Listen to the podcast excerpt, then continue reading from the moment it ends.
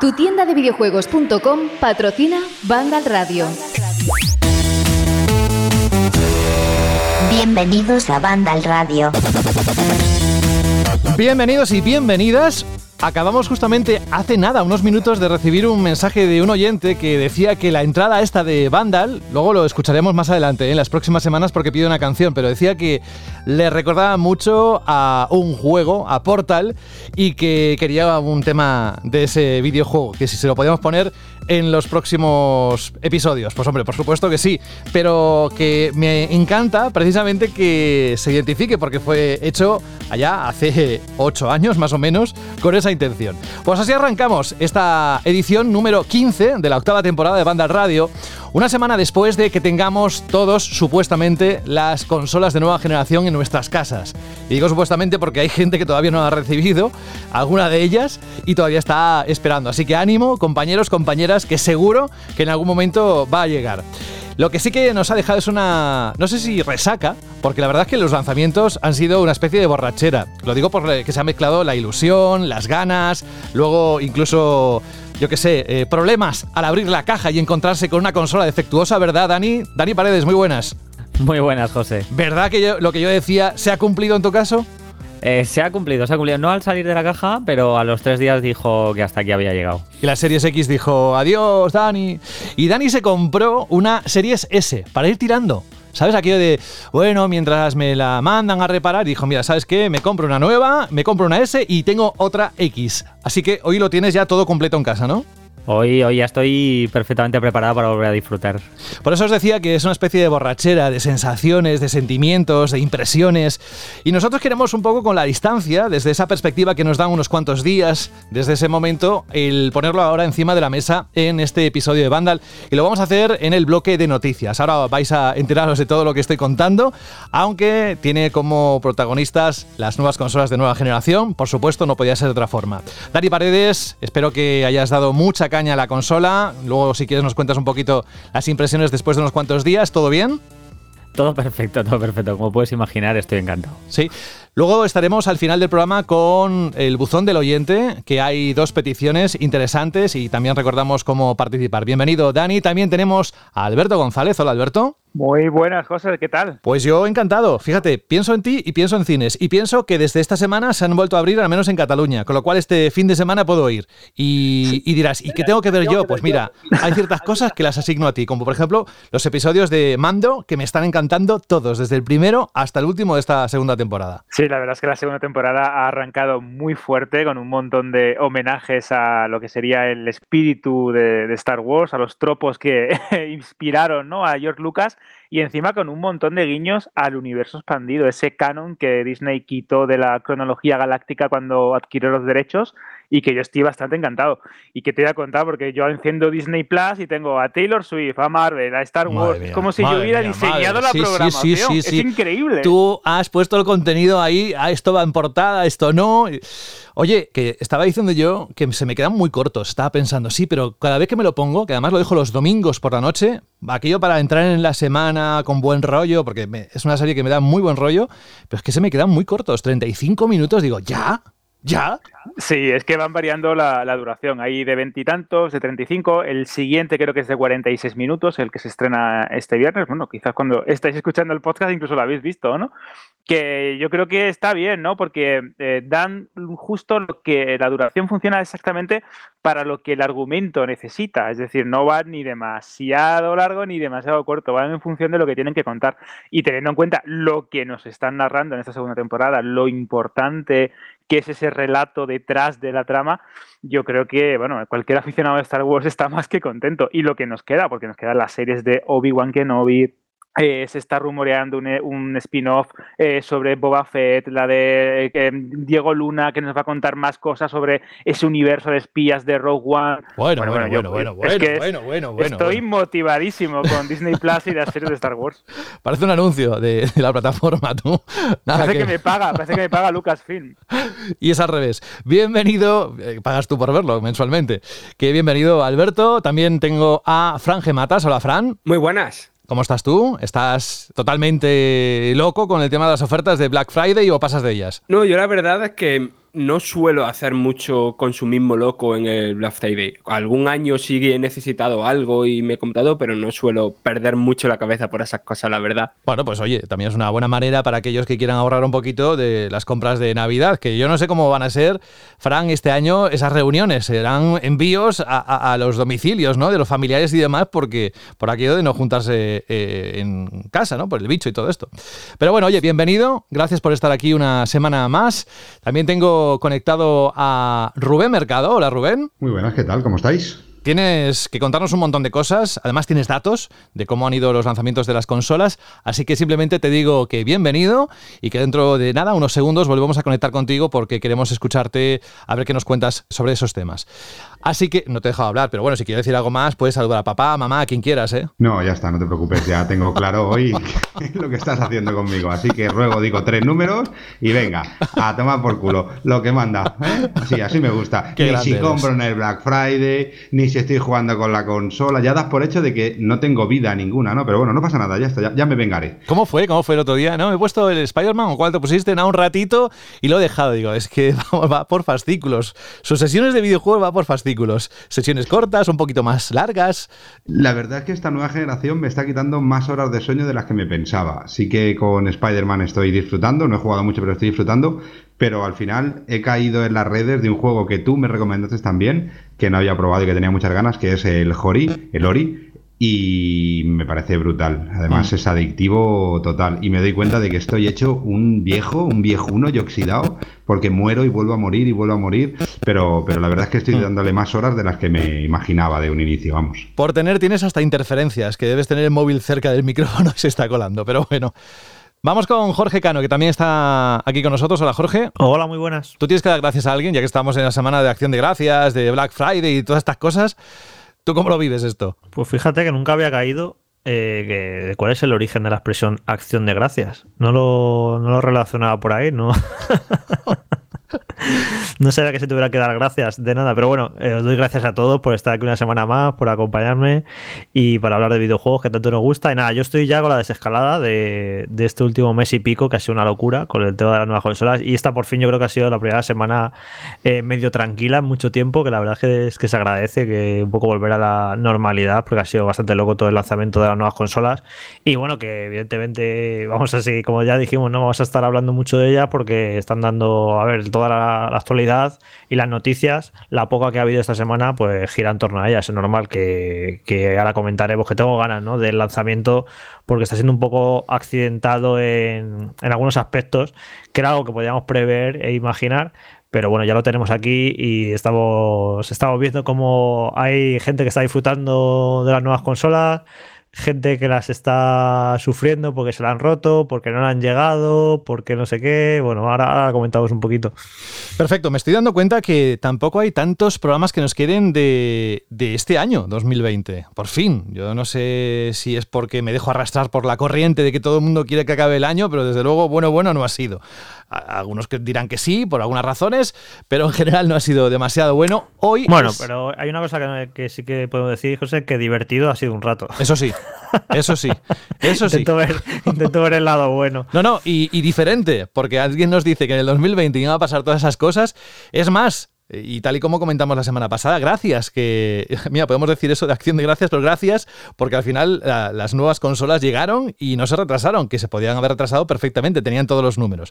Bueno, decía que este es el último programa del mes de noviembre y tampoco nos quedan muchos del mes de diciembre, donde tenemos que elegir el GOTI y habrá una cosita más que haremos desde Banda Radio. Pero no vamos a adelantar nada, simplemente deciros que estamos encantados de la respuesta y de la cantidad de descargas que estamos teniendo en estos últimos meses. Así que gracias en mayúscula a todos vosotras y todos vosotros por hacer de Banda Radio ese punto de encuentro para todos los jugones cada semana. Vamos un momento al bloque de noticias para hablar de PlayStation 5 y de Series X.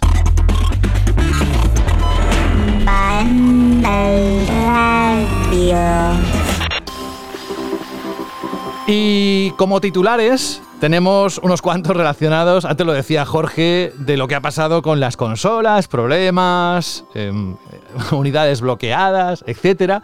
Pero vamos, vamos primero a parar un momento y verlo desde arriba, porque parece ser que este lanzamiento de PlayStation 5 y ahora nos centramos en la consola de Sony. Parece ser que ha sido el mayor lanzamiento de una consola según PlayStation. Y es que no tenemos cifras de venta exactas, al menos en este momento, salvo que nos diga ahora lo contrario Rubén, que parece que sí. Pero bueno, en este caso la compañía nipona ha celebrado este lanzamiento porque a pesar de no decir cuánto han vendido, aseguran que la demanda no tiene precedentes y agradecen a los jugadores el apoyo que han ofrecido durante el estreno de la consola de nueva generación. Así que parece ser que ha superado incluso a PlayStation 4. Ahora con Rubén vamos a cotejar todos estos números en cuanto a ver cómo ha sido aquí en España. Y hablando de España, ¿dónde se puede comprar aquí en nuestro país la PlayStation 5? ¿Dónde se puede reservar? ¿Cuándo habrá más stock?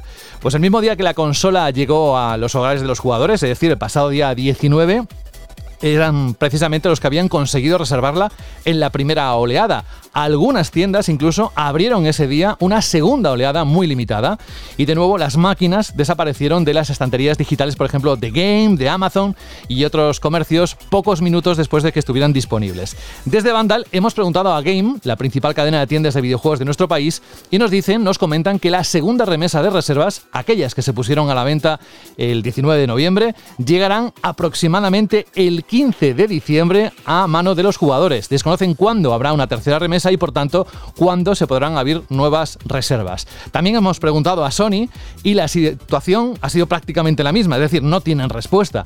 Por tanto, de momento se desconoce cuándo volverá a haber PlayStation 5 disponible en las tiendas físicas o en las online y esto hace eh, Rubén, que los especuladores hayan hecho el agosto, el octubre, el noviembre, todo el año, varias décadas.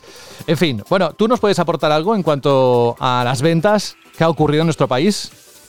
Y antes decíamos que Sony había dicho que ha sido el mejor lanzamiento de sus consolas a nivel mundial. Pues bueno, está muy bien todo esto a nivel mundial, pero lo bueno también eh, es saber cómo ha funcionado aquí en España, ¿no? Eh, quitemos un poco de la ecuación esa gran demanda o esa enorme demanda que ha habido con este movimiento que hay de, gente que no la podido reservar, con los especuladores, con no. Eh, vamos a ir simplemente al, al dato puro y duro que son los números, los números de venta, ¿no? Supongo que mucha gente dirá, bueno, pero es que se han podido vender muchas más de las que se han vendido. Sí, posiblemente sí, pero también sabemos que los lanzamientos normalmente suele pasar eso. Yo antes de hablar de ventas de PlayStation 5 y de Xbox Series, que tengo de las dos súper calentitas y recién cocinadas, todavía nos faltan los de los juegos, que eso eh, lo tendréis en breve y tendréis un artículo eh, importante y extenso donde se va a profundizar más en los datos que vamos a dar hoy y también compararemos cuáles fueron los cinco títulos que mejor vendieron en la primera semana de lanzamiento de PlayStation 4 y de Xbox One, por ejemplo, para poder comparar con los cinco títulos que más han vendido esta nueva generación y también así ver si la tendencia del físico sigue cambiando o si el Game Pass eh, ha cambiado mucho ese sistema de compra, por ejemplo, en las consolas de Microsoft, pero para ver si es la consola más vendida de PlayStation, por ejemplo, si queréis empezamos por PlayStation de, la historia, eh, sí que hay que decir que, por ejemplo, PlayStation 3 en su primera semana vendió 35.000 unidades, que es una cifra que no está nada mal. También hay que tener en cuenta que de estas unidades hay metidas unas 5 o 6.000 que es la que se calculan más o menos que vendió el Banco Santander cuando hacían promociones. Acordaros que el Banco Santander eh, lanzó una promoción súper potente de PlayStation 3 eh, en el mercado que te la financiaban un montón de meses y fue eh, uno de los movimientos que según el Banco Santander mejor ha funcionado siempre. pues PlayStation 3 vendió en su primera semana unas 35.000 unidades, contando con esas.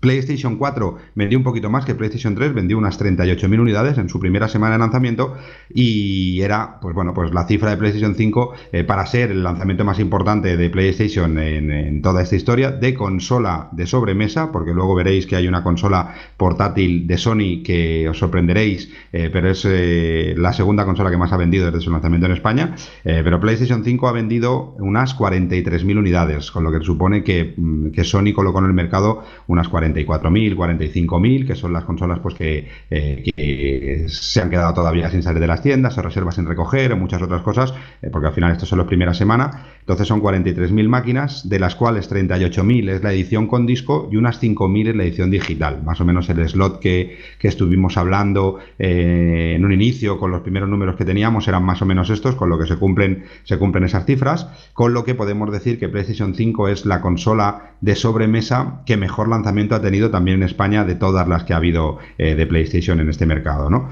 Eh, si comparamos y si miramos Series X o Series eh, Xbox Series, las dos, Series X y Series S, vemos que Xbox 360 vendió 14.900 unidades. Xbox One vendió 15.200 unidades en su semana de lanzamiento y Xbox Series que en un principio se hablaba de una cantidad muy muy pequeña de consolas en el mercado, se hablaba de unas 5.000, en la información que incluso di, en, el, alguno de los programas anteriores, parece ser que Microsoft ha conseguido más máquinas, también aquí está el empuje desde la tienda propia de Microsoft, seguramente por eso no tengan stock hasta después de Navidad, como ya han dicho, que tendrán stock ya de cara al año que viene, no se espera una reposición masiva y como mucho algún pequeño stock en alguna tienda puntual online, eh, y al final han vendido más de esas 5.000 unidades y la cifra que más o menos nos, ha salido de venta es que Series X y Series S juntas han estado un poquito por encima de las 14.000 unidades, 14.100 de las cuales 10.500 han sido series X y 3.600 han sido series S, sabiendo que ha quedado bastante stock, bastante entre comillas, stock de serie S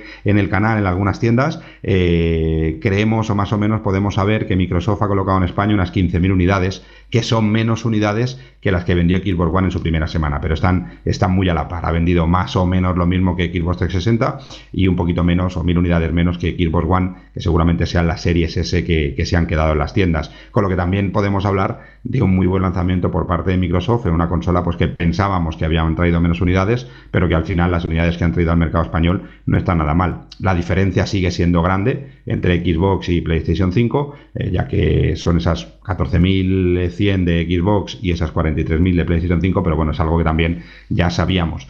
¿Cuánto hubiera podido vender si no hubiera habido limitaciones de stock? Pues no se sabe, pero más o menos las cifras no hubieran cambiado demasiado, porque aquí eh, hubiéramos quitado de la ecuación a estos especuladores como los de Inglaterra que consiguieron unas 3.500 máquinas utilizando bots de reserva y que han penalizado a mucha gente que lo hubiera comprado, y las gallinas que entran por las gallinas que salen, pues más o menos estaríamos en esas cifras, con lo que bueno, se ha creado esa sensación de necesidad, que eso también ha hecho pues, que mucha gente se haya terminado de decidir a intentar conseguirla y se hayan volcado a intentar buscar algo que ahora es difícilmente conseguible, eh, pero las cifras más o menos estaríamos, estaríamos ahí. Si hablamos del mejor lanzamiento de consolas, eh, como está diciendo Sony, pero en este caso solo está hablando de PlayStation, eh, aquí tendríamos que decir, por ejemplo, que la consola más vendida en su semana de lanzamiento en España y aquí es donde yo me he quedado un poco loco, yo he tenido que volver a mirar cifras y todo, fue PlayStation Portable, fue PSP, con 54.000 unidades en su primera semana. Y la segunda consola más vendida en su primera semana fue Nintendo Switch con 45.000 unidades, con lo que PlayStation 5 en su primera semana se ha quedado muy cerca de la primera semana de Nintendo Switch y acordaros que con Nintendo Switch, a pesar de que tampoco habían eh, cantidades enormes o ingentes en las tiendas, eh, sí que era más fácil de conseguir, incluso no había esa locura que ha habido con, PlayStation 5, ¿no? Con lo que las cifras realmente de implantación de primera semana de nueva generación son francamente buenas. Habrá que ver el software, que eso ya os digo, lo tendréis en un artículo en breve o lo hablaremos la semana que viene en el programa, y veremos a ver cómo han funcionado eh, los lanzamientos de PlayStation 5 comparándolos con los de PlayStation 4. Solo por un pequeño así eh, aperitivo, el juego más vendido en su primera semana en PlayStation 4 fue FIFA 14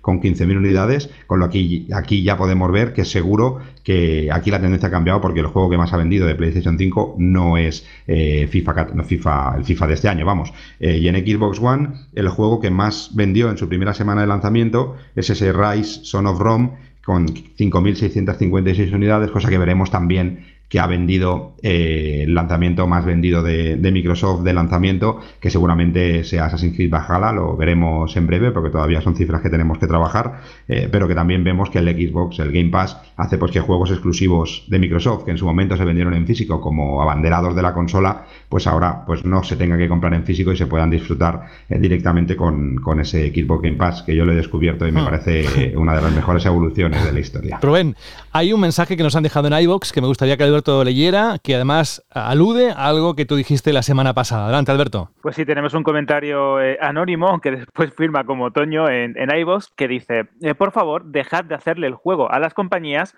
con eso de que no va a haber consolas en las tiendas hasta mayo del 2021. Nada menos.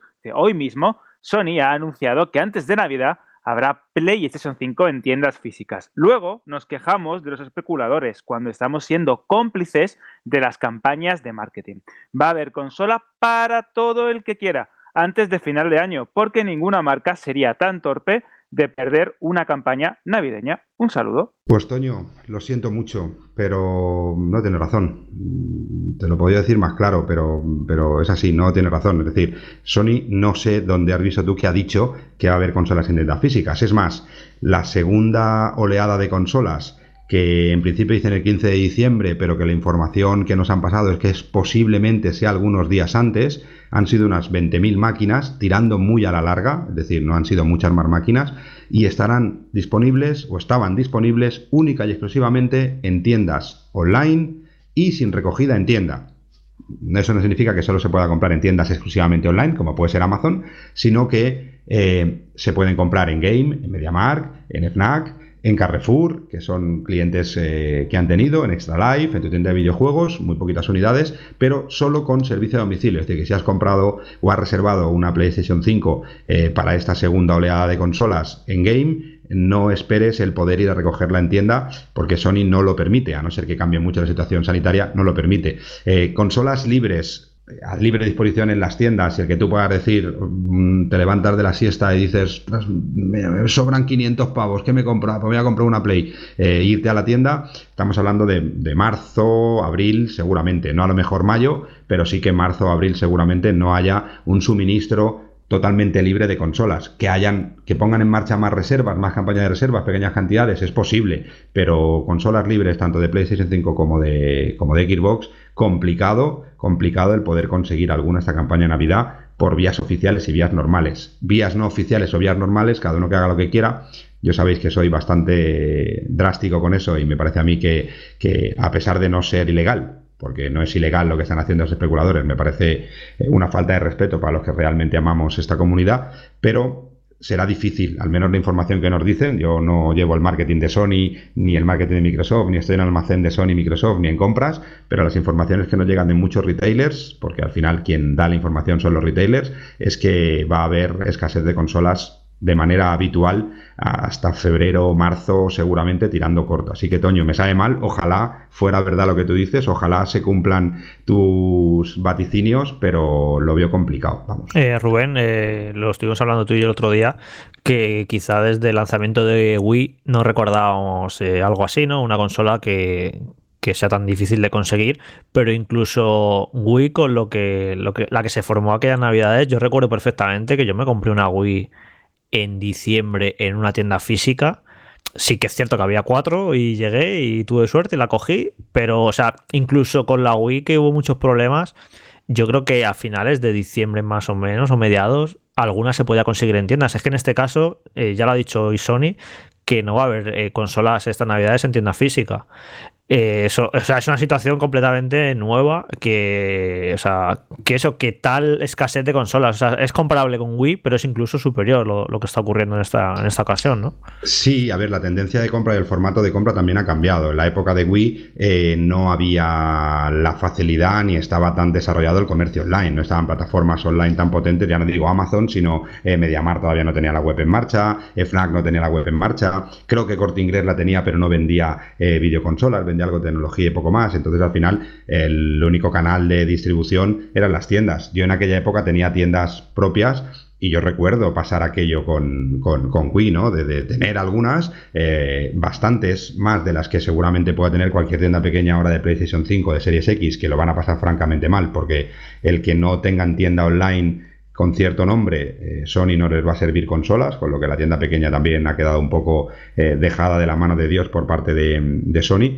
Eh, en aquella época se podían conseguir, ¿no? Yo recuerdo aquella locura de, había a lo mejor en un MediaMark, decir, oye, mañana vamos a poner a la venta 10 Wish y a ver, a lo mejor mm, una hora o dos horas antes, una cola de más de 100 personas en la puerta del centro comercial para cuando abriera, pero ya se sabía que iban a haber 10 consolas, ¿no? Entonces, los especuladores era de una manera diferente, sino yo he visto gente comprar el turno en la cola. Es decir, tú estar allí, oye, te compro tu turno en la cola, te doy tanto dinero y tú me dejas tu espacio en la cola sin saber si ese espacio iba a tener consola o no, ¿no? O, o ya vender muchísima gente la consola muy por encima. Lo que es sorprendente también, porque también estaba mirando ventas, ¿no? De decir, a ver cómo fue, ¿no? Lo más comparable a esta locura con PlayStation 5 por demanda y por falta de stock y por carreras y todo esto, eh, fue Nintendo Wii. Yo he mirado y Nintendo Wii en su primera semana vendió 15.000 unidades, es decir, que las unidades de inicio que colocó Nintendo fueron muy, muy bajas, aunque parezca que es una consola que vendió muchísimo, muchísimo, muchísimo, que lo hizo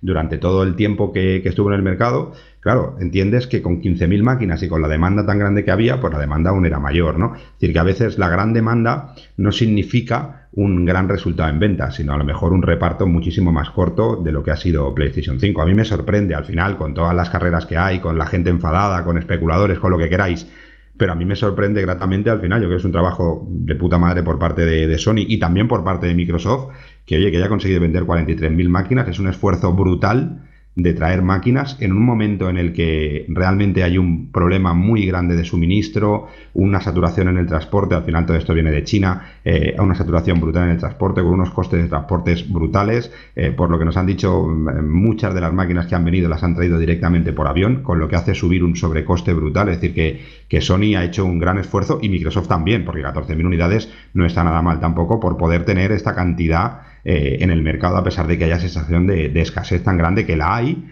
pero que si lo comparamos con otras máquinas que han tenido la misma situación, estamos hablando de que es una cifra en un año tan complicado, es una cifra maravillosa y creo yo que hay que felicitar tanto a Sony como a Microsoft por, por el trabajo que han hecho para intentar no contentar a todo el mundo, pero intentar traer una cantidad de consolas que, seguramente en otra situación hubiera sido impensable. Pues yo aquí, Rubén, voy a hacer una reflexión, un poco lo que te comenté el otro día, pero es que lo, llevo pensando muchos días.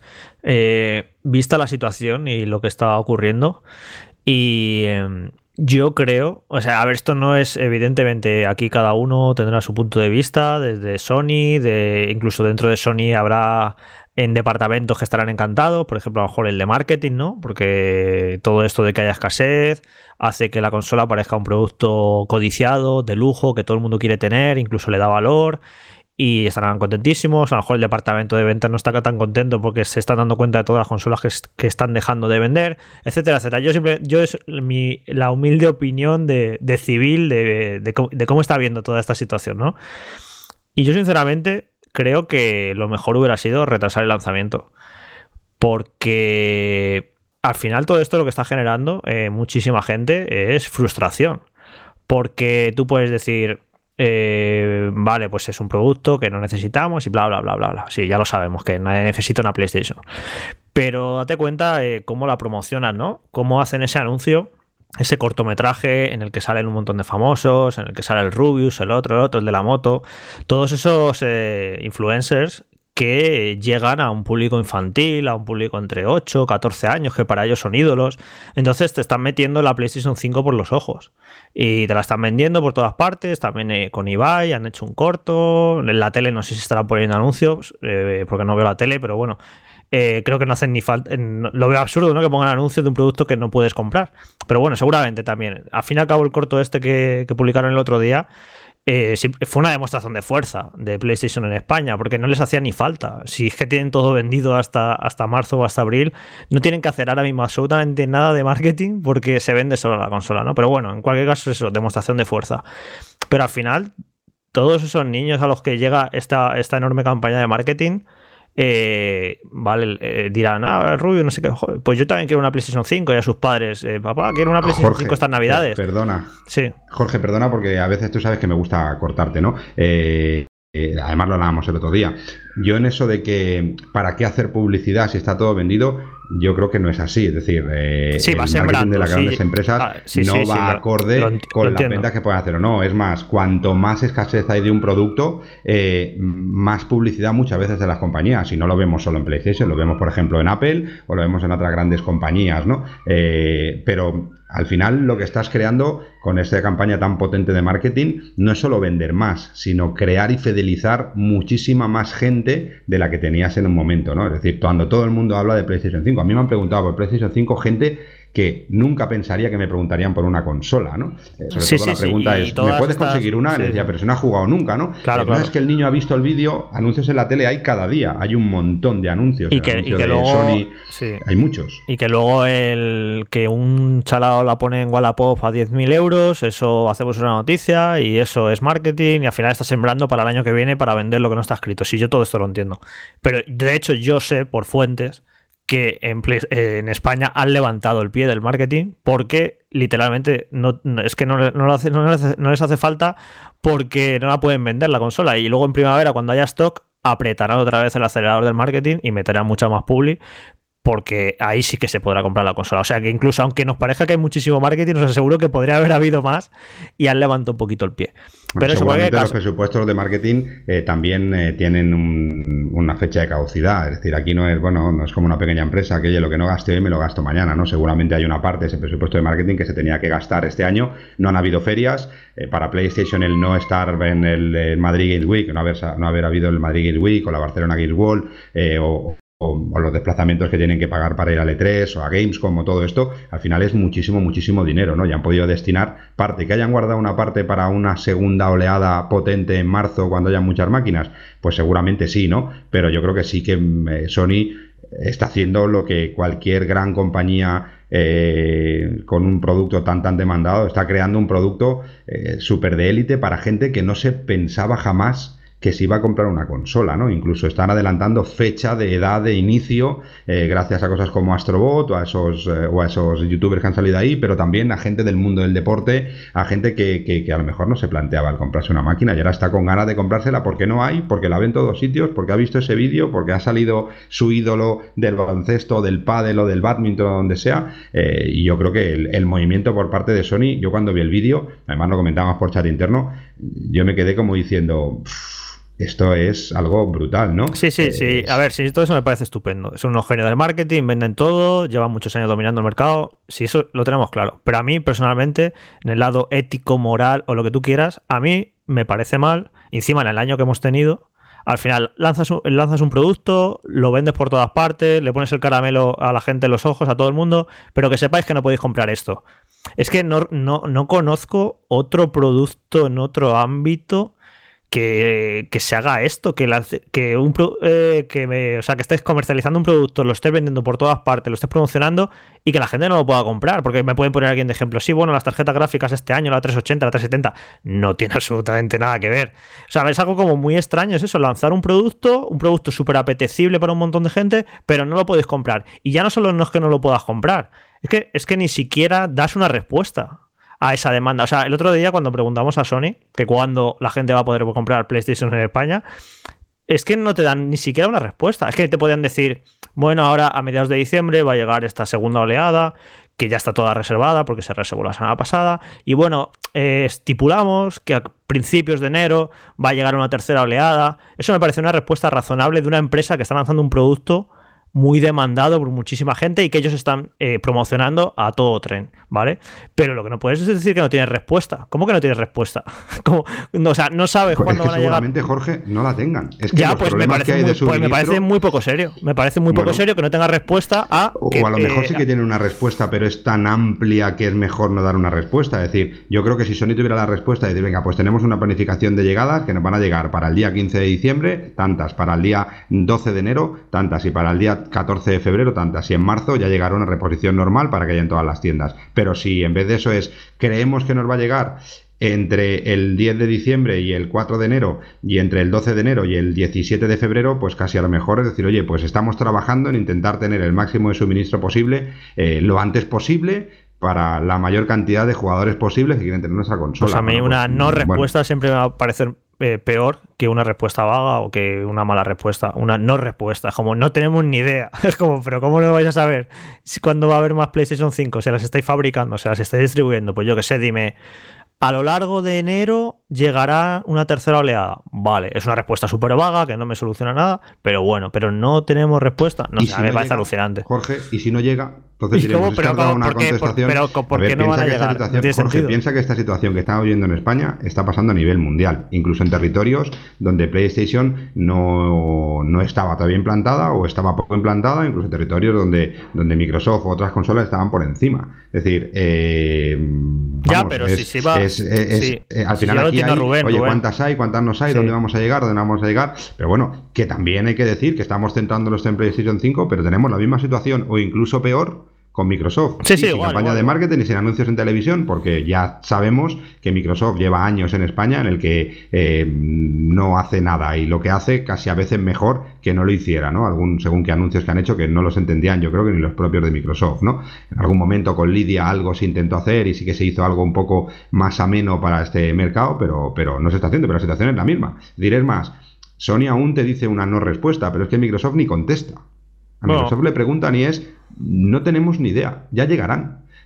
Tito Phil saldrá un día y dirá que gracias españoles, no os preocupéis, sí que es verdad que han traído más unidades de las que en un principio pensábamos que iban a traer. Oye, que, que estamos hablando de que son 15.000 Xbox y son 43.000 PlayStation 5, es decir, que yo creo que más que trabajar en una mejor respuesta, yo creo que hay que decir, oye, pues lo habéis hecho cojonudo. Yo creo que lo han hecho muy bien. Yo no me Pues para mí no, para mí no así, tiene nada de Pero cojonudo bueno. toda esta situación eh, y creo que si sabían que iba a ser el desastre que, que está siendo por el tema del COVID y todo eso, pues mira, eh, lo retrasáis a febrero y ya está, y todo el mundo tiene Pero su que no se consola puede y retrasar. Jorge, ¿Cómo que no se que puede se retrasar? ¿Por qué puede no se puede retrasar. No se puede, hay unos, hay unas eh, previsiones, hay unos parámetros, son empresas que cotizan en, en El, el año en fiscal cierra en marzo, la pueden sacar Sí, en febrero pero perfectamente. da igual, pero da igual. El año fiscal cierra en marzo, pero los accionistas tienen unas previsiones de lanzamiento en unas fechas y, y invierten o se deciden en, en invertir en estas compañías porque hay unas previsiones de lanzamiento y estos no piensan en cuánta gente se ha quedado con consolas o sin consolas, solo piensan ya, en ya, claro que no lo lanzamiento pi- claro que que no es el mejor lanzamiento de PlayStation en su historia en un montón de territorios y yo creo que en todos los territorios y esto hace que las acciones suban y tu inversión se recupere. Si tú al inversor le dices que vas a sacarlo en campaña de Navidad en ese momento y luego decides, por lo que sea, sobre todo por lo que sea, para nosotros el por lo que sea es muy importante, que es por el cuidado y el cariño por los usuarios, que a nosotros nos preocupan, pero seguramente a los inversores no, te dirán que oye, que no, que hay una previsión, Claro. hay unas Sí, sí, campañas, hay bueno. unas cosas, y, y que no pueden tener que- las a lo- consolas a lo- allí sí. esperando a que se ponga a la venta. Es decir, que a lo no que voy, sencillo. pero claro, si todo esto lo entiendo, pero a lo que voy, que por eso me parece personalmente perverso jugar con las ilusiones de la gente. Que como empresa ya lo sé, que cojonudo, que el marketing, que los millones, que los resultados, que estupendo, si les está saliendo todo estupendo económicamente, yo hablo que me parece mal como eh, el, comportamiento ético como empresas que están teniendo, me parece que juega con las ilusiones de mucha gente y me parece mal. Y ya no son las ilusiones. Mira, voy a ir a, a- cosas más concretas, porque estoy hablando un poco como hay pobre niño que se va a quedar con la, sin la Play 5, que parece un poco como lo de la niña de Rajoy, pero eh, voy a casos de gente que, eh, por lo que sea, se le ha estropeado la PlayStation 5 porque está defectuosa, por lo que sea, y no les dan respuesta en el, en el SAT no, porque no tienen para cambiarle la consola. Eso, o sea, eso está fatal, me Bueno, parece, pero eso, aco- pero eso me es una parece falta, de- acojonante. es una me parece falta de acojonante. planificación. Eso es una mala planificación. Bueno, Claro, sí, pero. no puede ser que pero yo, que yo me compre mi consola de 500 pavos, llega a casa, está estropeada, llamo al SAT y te dicen, es que no te la podemos cambiar, como que no me la podéis cambiar? No, mándala a arreglar y, y ya te la devolvemos algún día. ¿Qué respuesta es esa? Me parece muy poco serio. Bueno, también y eso, a ver está, y eso está A ver, pasando. quién ¿eh? pillas, a ver también a quién pillar del SAT, ¿eh? porque también hemos visto situaciones como la que se hizo súper viral de la consola con tochos dentro y, y rápidamente ese cliente ya tiene una consola en su casa, ¿vale? Con las medidas que se han tomado contra el transportista. Sí, que pero sea, que una cosa, Rubén, aquí, ¿no? mira, sin ir más lejos. Dani, cuéntanos rápidamente tu experiencia y qué ha pasado y qué deciste. Yo lo conté un poco de forma jocosa al principio, pero me gustaría que fueras tú mismo el que nos lo dijera. Sí, es que de hecho mientras estaba escuchando a Jorge estaba pensando, esto es exactamente lo que me ha pasado a mí, aunque no con la PlayStation 5. Yo me compré la Xbox de lanzamiento, como sabéis, la tuve el, mismo día que salió. A mí durante tres días me funcionó perfectamente y luego, bueno, tuve una serie de problemas. Eh, y yo, pues la verdad es que lo intenté por activa y por pasiva, hablando con mucha gente diferente del SAT con intención de que me la cambiaran. Y la respuesta que obtuve fue pues exactamente la que ha dicho Jorge. Me ofrecían repararla o me ofrecían devolverla. Y tras dos, no, una semana y poco de intentos, intentos, intentos y de ver que esto no iba a ningún lado, al final la devolví y he tenido la suerte de poder comprar otra por un chivatazo de que habían llegado unidades a, a una tienda grande, porque si no, me quedaba sin consola. Pero ¿y cómo Bueno, te pues- sentiste? pues es Un segundo, Rubén, por favor. ¿Pero cómo te sentiste? ¿Qué te transmitió todo esto? Bueno, im- imagínate, el- esa, a ver, que estamos en lo mismo, ¿eh? no es un producto de primera necesidad, pero claro, todos estos meses esperando, reservando la de los primeros, la verdad es que yo esperaba otro tipo de respuesta. Yo me imaginaba, pues lo que dice Rubén, ¿no? Que tendrían unidades a lo mejor eh, para, para estas que están dañadas y que me iban a mandar otra nueva. Y la verdad es que me sentí, pues, pues muchísima frustración, eh, muy chafado, me esperaba otro tipo de respuesta completamente.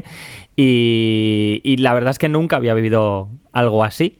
Yo estaba, además, eh, lo sabéis muchos, que eh, soy, soy un gran fanático de los videojuegos, estaba más ilusionado que nadie y además estaba hablando maravillas de la consola, o sea que no me esperaba que me fuera a pasar esto y, y me la he comido de pleno, de pleno. Bueno, eso es una, una mala planificación y seguramente eso sí que es reprochable a las compañías, ¿no? De que, oye, ¿qué ha pasado? Tampoco eh, cuántas guardas, cuántas no tienes, pero sí un stock de seguridad, que no es nuevo, ¿eh? Esto ya pasó con, con Wii en su momento, es decir, todas las consolas que eh, hubo más demanda que, que oferta, eh, los problemas eh, estaban, ¿no? Y con Switch también pasó en su momento, eh, con el arreglo de los Joy-Cons en su momento, eso sí que está mal. Eso decir final algo- no algo es un algo producto de populista, primera necesidad, algo Dani, no es un populista. producto de primera necesidad, pero para los que realmente tenemos ganas o teníamos las ganas que teníamos, se transformó en un producto de primera necesidad. Eso, aunque la gente, mucha gente no lo entienda, decir, ah, esto no es comida, ni es bebida, ni no es primera necesidad. Bueno, pues mm, para los que las ganas, sobre todo de los días antes de la consola, que te llegue una consola y los dos días te deje de funcionar, se transforma en algo de primera necesidad de emoción y de, y, y de bienestar. No a lo mejor de necesidad física, pero sí de emoción y todo. Es decir, que eso de que la excusa de que como no es un producto de primera necesidad, tenemos que estar tranquilos o no, oye, y al final me he gastado un dinero, llevo un tiempo esperando, mucho tiempo esperando,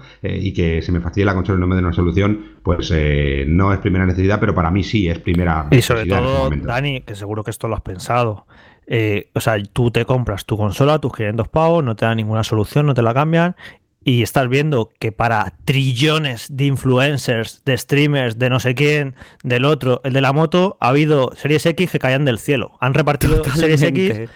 por todo el mundo. Y me lo has vuelto a quitar, me lo has vuelto a quitar. O sea, es que además estaba pensando en eso porque estaba Claro. recordando ya no solo eso, es que me acuerdo de, claro, como la Series X salió antes que PS5, yo el día que salió PS5, yo ya no tenía la consola funcional, la tenía estropeada y sin solución. Y yo estaba viendo otra vez Twitter explotando con gente abriendo consolas y disfrutándolas y yo pensando, me cago en... o sea, y Claro, yo en esta situación, después es de haberlo disfrutado. ¿sabes? es normal, Exacto. claro, claro. Bueno, como Sí, la gente que mucha gente lo ha comprado y no le ha llegado. Porque alguna gran cadena, no las pequeñas, que también, sino algunas grandes cadenas, directamente dijeron, oye, no tenemos tu consola, lo sentimos, te devolvemos el dinero. En el caso de que hay veces que incluso sin decirte nada, ya se ha cancelado tu pedido, te devolvemos el dinero por un error en el envío. Eh, o incluso, oye, no tenemos, ya te la mandaremos cuando podamos, ¿no? Que sí, que consolas han tenido los influencers un montón, de las dos, ¿eh? No solo de Microsoft, ¿eh? De las dos, se han repartido consolas a diestro y siniestro. Eh, y bueno, pues sí, son cosas que, que los que eh, se han quedado sin consola o se les ha estropeado o les ha llegado tarde, pues, pues molesta y jode, es normal. Pero bueno, entendemos todos que en este mundo en el que cada vez estamos más eh, capitalizados por la publicidad, por los medios y en nuestro sector en concreto con los influencers y los famosos, es algo que tenemos que acostumbrarnos a que esto va a seguir así por más que nos joda, ¿eh? Por más que nos duela, esto seguirá así, incluso irá creciendo cada vez más, vamos. Una cosa, una cosa, Rubén, no nos molesta a los influencers, lo que nos molesta es que nos den una solución a un consumidor No, que compre no, un producto. no, yo no ese, es el, ese es el influencers, tema. ¿eh? No, yo ya, no ya, pero que no quede la yo, duda eh, no, de que no, parece no, que, tenemos rencor a los. y No, no, no, hacen- no es nada de eso. hacen- Hacen un trabajo cojonudo, te gusten más, te gusten menos. Oye, tenemos aquí a Ibai, que ha sido el elegido mejor caster. Hostia, pues eh, también tenemos que sacar pecho que nuestros influencers como el Rubius o, o como Willy Rex o como Ibai siguen siendo y están como top mundiales, ¿no? Oye, pues está bien, yo no me quejo de los influencers. Los influencers hacen su trabajo eh, y consiguen lo que consiguen gracias a su trabajo, que para unos será mucho, para otros será poco. Yo no me quejo de eso, me quejo a veces de, de la facilidad con la que han tenido eh, algunas compañías mandando algunas consolas. Tampoco, No sé, tampoco, me gente- que- tampoco nos quejamos de eso, Rubén. Nos quejamos de que para unas cosas hay consolas y para Sí. otras no las ha habido. Sí, y ya pero está, que simplemente gente es incluso que les ha llegado y que públicamente mm, pues han dicho que le ha llegado una consola como si le hubiera llegado una tostadora con la cara del Pues estupendo, si se la han mandado, si se la mandado Microsoft y Sony, sus motivos habrán tenido. Yo conozco Sí. gente que les ha llegado PlayStation 5 y que no han publicado ningún tipo de cobertura. Se la han mandado por un tipo cortesía, por lo que, por lo que da igual. Eh, le mandan, que manden consolas las que quieran y por los motivos que sean. Pero eso sí, Mientras tengan para los demás. Efectivamente, que lo que no puede ser es que no den una respuesta a un consumidor que se le ha estropeado su consola. Eso es lo que no puede ser, que por unas cosas sí haya consolas de sobra y para otras no. A mí los motivos por los que manden o no manden consola gratis, pues mira, me da exactamente igual. Estaríamos en otro tema. Vamos a hablar de los fallos de PlayStation 5, pero antes, Rubén, no sé si tienes algo más que comentarnos o si no te decimos adiós con la manita, que antes hemos escuchado que el pequeño te reclamaba. Sí, el pequeño me reclama que tendrá algún problema con el Luigi Mansion que está jugando ahora con la Switch. Sí, tiene dos años y medio, ya juega a Luigi, es alucinante. Juega Y el no- Luigi, sí. tiene la PlayStation 5, la Series X. Claro, es que luego le acostumbras mal y vienen los Reyes Magos y ¿qué le van a traer? Si ya lo tiene todo. Hombre, yo hay que empezarlo a educar para que aquí en la próxima generación sea uno de esos que a Jorge no le molesta que Sony le mande la consola a Microsoft también. Es decir, que, que, vamos, hay que hacerlo así. No, no, así que, que bueno, que no hay mucho más que comentar. Yo creo que hoy el día importante de las cifras. Yo estaba nervioso si me llegaban las cifras de Play 5 eh, y al final han llegado, justito, justito, pero han llegado. Pero bueno, ampliaremos más eh, todo lo que hemos dicho con comparativas y todo eh, en los próximos días. Sí, la próxima semana igual podríamos hablar de los títulos, ¿no? Que decías que además esto da cierto morbo, cuál es el ranking de lo más vendido en PlayStation 5, si tienes también eh, datos de Series X. En fin, que gracias. Un abrazo tremendo y hasta la próxima semana, Rubén. Otro para vosotros, un placer. Que vaya bien. Nosotros vamos a seguir, como decía, con lo que son los fallos de PlayStation 5. Tampoco, como habéis escuchado, la Series X ha estado exento de, de ellos. Pero centrándonos en la consola de Sony, vamos a citar algunos que ha habido estos últimos días. Hay que decir, eh, vaya por delante, que ha recibido una actualización hace nada, hace unos días, que es de 886 megas, el mismo tamaño que tuvo el parche de la semana de lanzamiento, así que se espera que se haya, algunos de estos problemas se hayan podido solucionar o no. Por ejemplo, el de que en PlayStation 5 la que tienen la versión con lector de discos de, de, la consola, pues diversos jugadores están informando de que la consola se pone a girar el disco de, que tiene dentro cuando no le está dando ningún uso, ya que esto solo debería ocurrir cuando la máquina intenta leer los contenidos del mismo para acceder, suponemos, a algo que necesite. Al parecer, el que giren los discos sin razón aparente, este fenómeno ocurre más o menos cada hora, independientemente del juego al que estemos jugando. Otro tema es el ruido, el coil whine o ruido eléctrico de la consola, que no solo es de esta consola, me refiero que cualquier aparato electrónico puede tener este efecto que además las marcas lo consideran algo normal. Este coil whine o ruido eléctrico aparece cuando la APU de PlayStation 5 se enfrenta a una alta carga de trabajo con juegos como por ejemplo Demon Souls. Y diréis, ¿pero esto pasa a menudo? Pues hay jugadores que lo notan más y otros que lo notan mm, mucho menos. ¿Pero cuál es ese sonido? Pues mira, hemos ido justamente a YouTube para coger dos casos de eh, jugadores que además son de otros países, que han grabado el ruido y este es uno de ellos. Esto es el que el ruido llamado eh, coil whine o ruido eléctrico, el otro es más o menos parecido.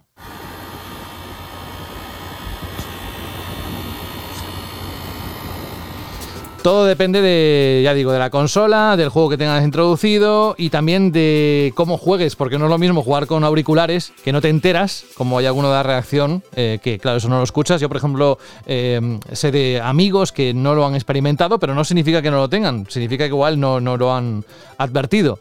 En fin, bueno, la, la actualización, la 20.02, 2.2600, no sé cómo se lee esto, pero bueno, que es la última que ha habido, si tenéis la consola, actualizado por si acaso. Otra cosa que no está aquí en el guion, eh, Jorge, es que recomiendan además que la PlayStation 5 se ponga en, no en modo reposo, sino en modo apagado completo, para evitar que luego haya problemas. A sí, es que ha habido como. A veces vuelves de reposo y se te cuelga. A mí mm. me pasó una vez en las dos semanas esas, y luego un poco hablando con toda la redacción de banda, a todos nos ha pasado alguna vez, y entonces, claro, hasta que no arreglaran ese bug, recomendaban que la apagaras completamente, porque además, eh, al o sea, ese cuelgue que te puede dar luego es de esos un poco incómodos que te pones reconstruyendo la base de datos y que un poco aprietas el culete porque dices, a ver si, a ver si me he cargado algo, ¿no?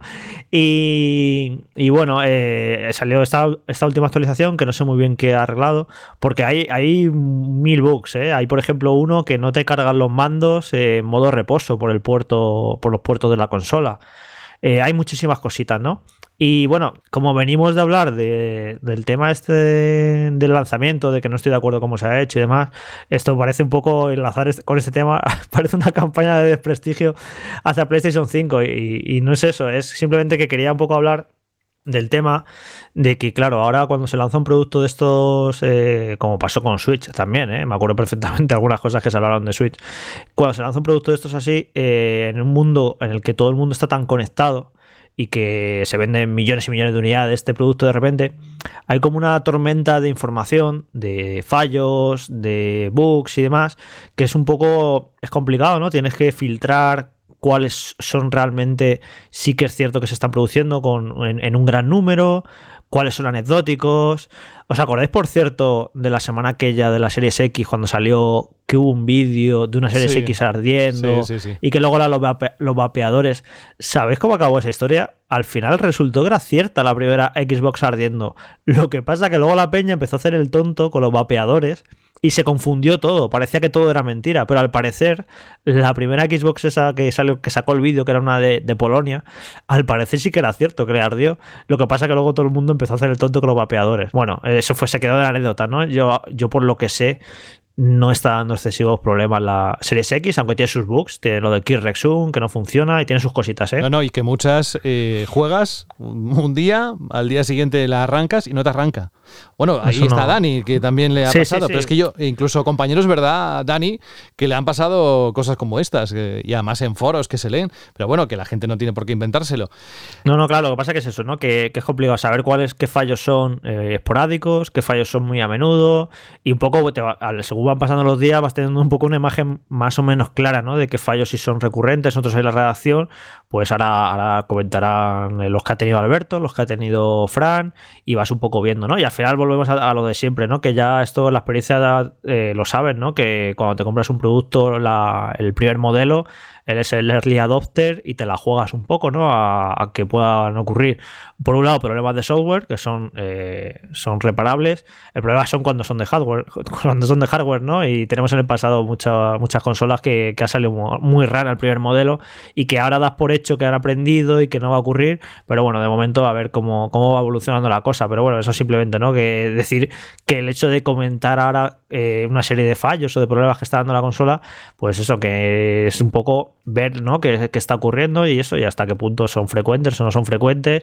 o son preocupantes o bueno, eh, lo, vamos a ir viendo también con el paso de la semana. Yo creo que incluso a lo mejor algunos se arreglarán, aparecerán nuevos y bueno, es un poco eso, ¿no? Es, lo que te arriesgas por ser el primero, por ser el pionero y por disfrutar los primeros días. Por ser early adopter, que me encanta ese término, pero es lo que decíamos antes, Jorge, antes cuando me encanta lo del culillo apretado. Es verdad que cuando pasa algo dices que sea algo de software, pero claro, ahora el, el estrés es mayor porque dices, vale, se me estropea, oye, está en garantía o en los primeros días de compra, pero es que igual no hay otra.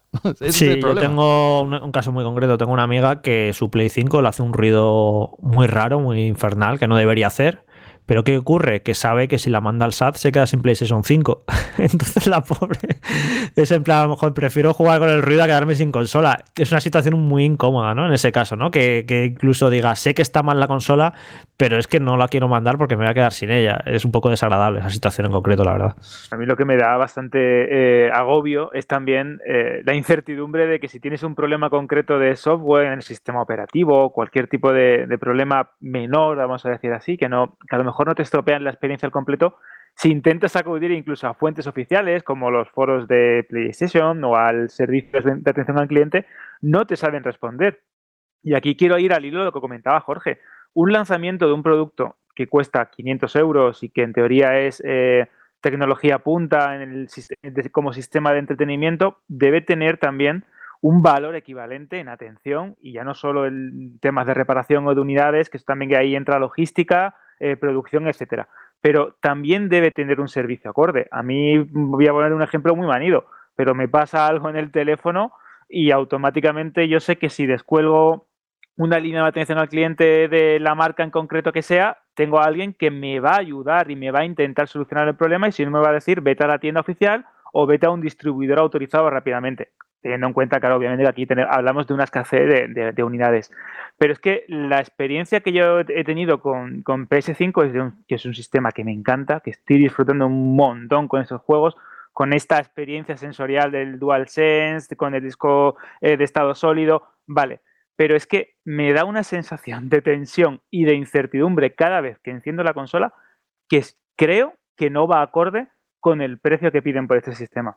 Y os pongo un ejemplo muy claro. El primer día eh, introduzco mi CD o mi, mi Blu-ray con todos los problemas que hablamos la semana pasada de Spider-Man o de Demon Souls y los consigo instalar y cuando apago la consola vuelvo a encenderla y me dice que tengo que volver a meter el disco y volver a hacer la, instalación completa, la descarga y el volcado de, del Blu-ray 4K al, SSD. ¿Qué pasaba? Pues que había un, bug en, el botón copiar de, los datos que si pulsabas ahí, pues se generaba una especie como de ciclo infinito de que tenías que validar una y otra vez la copia. Bueno, pues eso yo estuve volviéndome loco hasta que tomé la, decisión de reiniciar la consola, ajustes de fábrica, con todo el tiempo que pierdes con eso.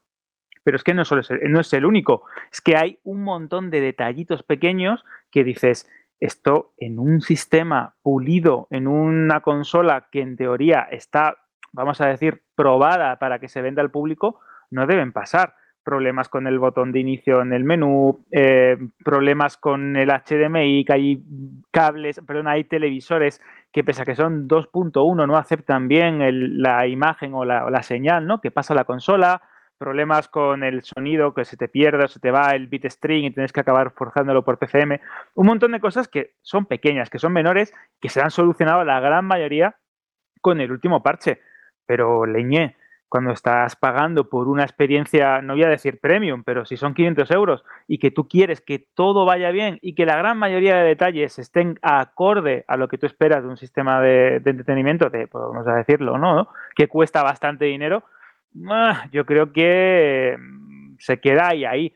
Y es una pena porque estás jugando, y esto es muy fuerte y también problemas del primer mundo, tonterías, pero es que en cualquier momento dices, que se me va a cortar la consola. Y efectivamente te salta el menú, se te reinicia, te dice que has apagado mal, no sé, yo creo que son cositas que eh, si lo comparo con otras consolas o incluso con otros sistemas eh, de tecnología más caros, muchos más, mucho más caros obviamente, o con otro tipo de, aparatos y de gadgets que he comprado ¿no? de lanzamiento, creo que es la primera vez que me encuentro con, una, con un lanzamiento tan accidentado tanto a nivel de hardware como de software. Y casi todos mis problemas, tengo que decirlo, que con el último parche se han reducido o se han eliminado casi por completo. Pero, no sé, no sé, yo creo que bastante descontento, pese a que lo estoy disfrutando mucho y estoy eh, feliz con la compra y que creo que es un salto bastante evidente y que está bien cuidada en muchos aspectos. Creo que Sony ha pecado un poco de, mm, vamos a decirlo, de lanzamiento mediocre en, términos generales. ¿eh? Es que el tema, Jorge decía antes que por qué no han podido retrasar la consola si no iba a haber ya no unidades suficientes para satisfacer la demanda, sino unidades suficientes simplemente para sustituir las consolas estropeadas. Y estoy de acuerdo con él, pero es que no solo veo que la deberían haber retrasado por ese motivo, sino porque se nota en todos los aspectos que ya sea por el tema del coronavirus, que el trabajar en las consolas y en los productos asociados a las consolas ha sido más complicado por el motivo que sea, pero que todo está bastante verde.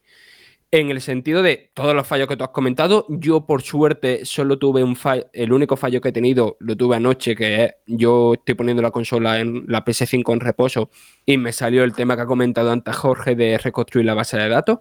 Pero es que ya incluso más allá de los problemas que están teniendo las consolas, lo estamos viendo en que los desarrolladores han llegado a media en las versiones de nueva generación de las consolas, que la están teniendo que parchear. Por el tema de, por ejemplo, de que Assassin's Creed Valhalla hubiera salido en serie S sin modo 60 FPS y han tenido que sacar un parche para ponerlo. El tema de el nuevo servicio de guardado en la nube de Ubisoft pensado para el lanzamiento de la Next Gen que de repente de fallo y haya gente perdiendo sus partidas. Ahora, así. ahora Fran iba a contar yo mi drama con el Watch Dogs. Claro, es verdad. Claro, la, la que esté perdiendo, eh, o sea, mi, mi compañero de piso está sin poder jugar a la versión de PlayStation 5 de Assassin's Creed Valhalla porque no se la reconoce la partida guardada de PlayStation 4. Después, e- esto también me ha pasado a mí, versiones de juegos de PlayStation 4 que supuestamente se actualizan gratis a la versión de PlayStation 5. A mí hay algunos que sí me sale la opción y otros que no. Y eso también lo he visto por internet y tal. La cosa es que no tengo claro de si es este lanzamiento es un desastre o este lanzamiento se ha producido en un momento en el que todos estamos más conectados, hay más redes sociales, los fallos, los problemas, la comunicación es mucho más directa y se hace mucho más ruido y también porque hay muchísima gente encerrada en su casa retuiteando cosas y publicando en foros y demás. Pero es que eso no lo justifica. Es que hablamos de 500 euros, incluso los 300 euros de la serie S como si fuera algo pequeño, una cantidad nimia y para nada, para muchísima gente eh, eso será estar un mes comiendo macarrones con tomate y justificar todos estos problemas como es que pasa cada vez que sale una nueva consola. No, no, no, no me parece justificable de ninguna de las maneras y por mucho que no hubiera dolido de espera, yo creo que tanto por la falta de oferta, o sea, de consolas en tienda, como por todos los fallos que están teniendo las consolas y los juegos que están saliendo para las consolas y la propia interfaz de las máquinas y demás, mm, yo hubiera preferido que se retrasara y que sí, que lo de los accionistas y tal. Me dan igual los accionistas, me da absolutamente igual. Yo soy un usuario y la gente que nos escucha son usuarios, no accionistas. Y no pueden sacar un producto así.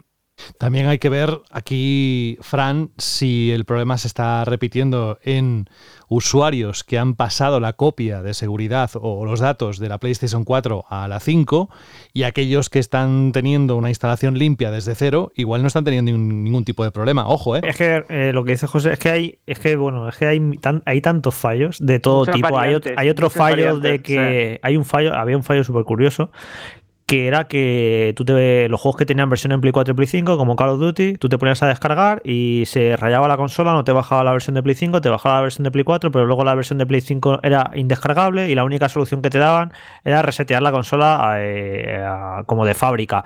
O sea, es que hay, o sea, hay tantos bugs, o sea, por eso digo que sí que se magnifica por internet, por las redes, bla, bla, bla. Pero es que hay tantos fallos de todo tipo que a mí sí, lo que estoy con Frank, que ha salido un poquito verde la cosa. Y mira, los usuarios no estamos para hacer beta testers, estamos para, para comprar un producto, llegar a casa y que funcione bien, que es comprensible, que algún producto puede salir mal eh, por hardware, que algún, que algún bug pueda haber. Pero es que en serio son muchos, muchos, muchos fallos. ¿eh? Y es eso que, pues mira, si, si no les daba tiempo a testear bien el sistema operativo y la consola, bla, pues lo que volvemos a mismo. Pues mira, a ver la retrasa febrero, hay consolas para todos, la consola sale como un cañón, funcionado todo perfecto y todos contentos. Entonces, pues bueno, me parece estupendo que se gasten toda la pasta que se han gastado en marketing, en hacer anuncios con Ibai y con su, y con su tía, pero un poquito de seriedad. Y no sé, no sé. Yo la, la- la sensación que, perci- que percibo es de lanzamiento accidentado, ¿eh? Y no es de oídas, ¿eh? porque no estamos hablando de redes sociales, estamos hablando de la redacción de Vandal, que tenemos un grupo en el que estamos hablando varios, y, y es que ya es cachondeo de la de fallos que vamos comentando. Ah, pues a mí se me acaba de colgar. Ah, pues yo estaba jugando este fin de semana al Demon Soul, salió una actualización, esto le pasó a un montón de gente, por cierto, este fin de semana, que había un bug que cuando eh, estás jugando un juego, si sacan una actualización de ese juego, el juego se te craseaba. Que me parece súper loco, porque hubo gente que le pasó en mitad de un jefe del Demon Souls. Y es que ya llegó un momento que es en plan, a ver, a ver cuál es el siguiente bug, a ver cuál es el siguiente problema que me pasa. Bueno, nuestro compañero Carlos tuvo un problema con el mando, no sé, o sea, de todo, de todo, de todo. Yo creo que sí, que ha salido más verde de, de, lo, de lo que deberíamos permitir, vamos. Eso por un lado. Luego vamos a otro. Vamos a otro punto. Dejamos el tema de cómo están yendo las reservas, el suministro, eh, incluso qué pasa con las unidades DOA cuando alguna falla, si no tienen para reponer, porque nos vamos a meter en algo que antes de contar la noticia me gustaría preguntarle a Dani cómo ha vivido él en los últimos días los comentarios en redes sociales sobre que algunos juegos se ven mejor en PlayStation 5 que en Series X. ¿Qué, qué has dicho? ¿Qué has pensado al respecto, Dani? Bueno, me imagino, me imagino que lo mismo que todos un poco, ¿no? Porque al final, sea marketing o no sea marketing, lo que todos esperábamos es que las mejores versiones de los juegos estuvieran en Series X. eh, y parece ser que al menos en estos primeros juegos multiplataforma la cosa no acaba de ser del todo. Hay como casos extraños, como el de Call of Duty, que parece que Ray Tracing funciona mejor en Series X, pero el 120 FPS no. Eh, Valhalla, que a pesar de tener los derechos de publicación en Xbox, funciona mejor en la otra. Hay, hay cosas muy extrañas. Eh, no me esperaba, no me esperaba tampoco ver respuesta de Microsoft, también te diré. Me ha sorprendido la noticia Pues que hay hoy, efectivamente, también en Vandal, de Tito Phil contestando a esto y, alegando que, oye, que están al tanto y que están trabajando para solucionarlo. Es, mm, bueno, también interesante que sean tan transparentes, ¿no? En este sentido. Va, que, que- qué remedio les queda, pero vamos a, contarlo. Y es que, como sabéis, tanto PlayStation 5 como Series X o S, si están a la venta, pues imaginamos que cualquiera de nosotros puede comparar la potencia de ambas consolas de nueva generación. De hecho, muchos usuarios se han puesto manos a la obra demostrando que algunos juegos se ven o rinden mejor en la de Sony que en la de Microsoft, algo que incluso ha dado pie a Microsoft para que estudie el caso y vea eh, punto por punto qué es lo que puede estar ocurriendo. Pero vamos a, a irnos a la fuente de la noticia, al menos la oficial, porque ha sido el medio especializado Diverse quien ha contactado con la compañía de Redmond para preguntarles si están al tanto de que algunos juegos como Devil May Cry 5 Special Edition, el Dirt 5 o Assassin's Creed Valhalla, que lo decíamos hace un momento, se ven o tienen mejor rendimiento en PlayStation 5. La respuesta de la compañía, que es lo que decía ahora Dani, es que sí, que saben que hay disparidades en el rendimiento de estos juegos, que además son juegos que ponen el sello optimizado para Series X y S. Bien, el medio Diverge también ha contactado con desarrolladores que han manifestado que estos problemas podrían venir por lo tarde que han recibido el kit de desarrollo de la nueva consola y que no han podido enviar sus juegos de Series X para certificación hasta el mes de junio. Microsoft no ha dicho nada al respecto de esta posibilidad, pero sí ha asegurado que este tipo de problemas suelen ocurrir en el lanzamiento de una consola nueva. Y cito textualmente, eh, como estamos comenzando la nueva generación de consolas, nuestros socios están comenzando a arañar la superficie de lo que las consolas Next Gen pueden hacer.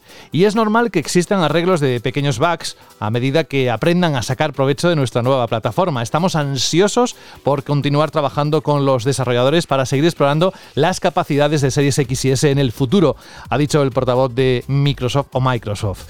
Así que vamos a otro plano de las nuevas consolas. Os dejo que comentéis lo que queráis al respecto. Lo primero que quiero comentar es el tema de que sí, ha habido diferencia en grandes AAA como estos Call of Duty, como Assassin's Creed Valhalla. Bueno, el de Assassin's Creed Valhalla es un caso aparte del que ahora puede hablar en más detalle Jorge, porque es el que lo ha jugado en Serie X. Pero que realmente son diferencias que, que sí, que están ahí, que las pones frente a frente y se ven, pero que son cosas que la mayor parte de los usuarios creo que serían incapaces de detectar sin ponerlo frente a frente. Bueno, ni, ni usuarios, o sea, usuarios ni nosotros, o sea, porque Digital Foundry analiza los píxeles, hace unos zooms increíbles, tiene máquinas para saber las resoluciones, pero ni usuarios ni nosotros nos ponen pantalla con pantalla y no creo que supiéramos decir cuál es mejor de las dos versiones. Sí, sí, sí, totalmente. O sea, yo es que me meto en el, de esto de- en el grupo de los usuarios, de que no soy un comío de, de la técnica y de los FPS y demás.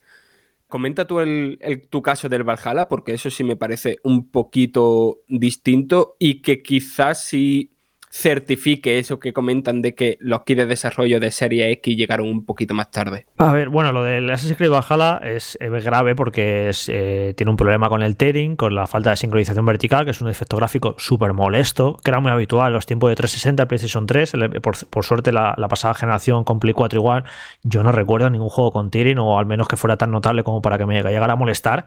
Y de repente me encuentro en esta generación con Assassin's Creed Valhalla con un tearing terrible. Ya os digo que es el defecto gráfico que más me puede molestar, o sea, lo odio. Y, y sí, pues es evidente que era un fallo gordo y que lo acabarían arreglando. De hecho, yo lo dije en el análisis, eh, eh, bueno, no en el, en el podcast, pero sí que en el escrito dije, bueno, tiene este fallo, pero es tan evidente que, que, que sé, sé seguro ¿no? que lo van a arreglar. Que por cierto, el parche que han sacado hoy lo, lo arregla, al parecer no lo arregla del todo, del todo, me ha dicho un compañero, pero bueno, ya lo, ya lo veremos. A ver, el caso, lo que quiero decir de todo esto. Joder, es que he hablado mucho ya hoy, pero es que tengo... y la gente dirá, sí, como siempre. Pero es que tengo, tengo que explicarlo todo porque me parece súper interesante todo esto y tiene muchas aristas. Empezamos por el principio de los tiempos. Cuando se anunció Series X, se dijo que iba a ser la consola más potente de todos los tiempos, ¿no? Tal.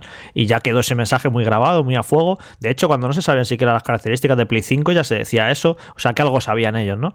Entonces, a principios de este año, cuando dieron las características de cada una, pues eh, con los datos en la mano, pues Series X, 12 teraflops, potencia bruta, eh, PS5, 10 con algo y en el mejor de los casos, porque tiene frecuencia variable, bla, bla, bla. Vamos, que quedó claro que eh, sobre el papel, con los números, eh, Series X será más potente que PlayStation 5.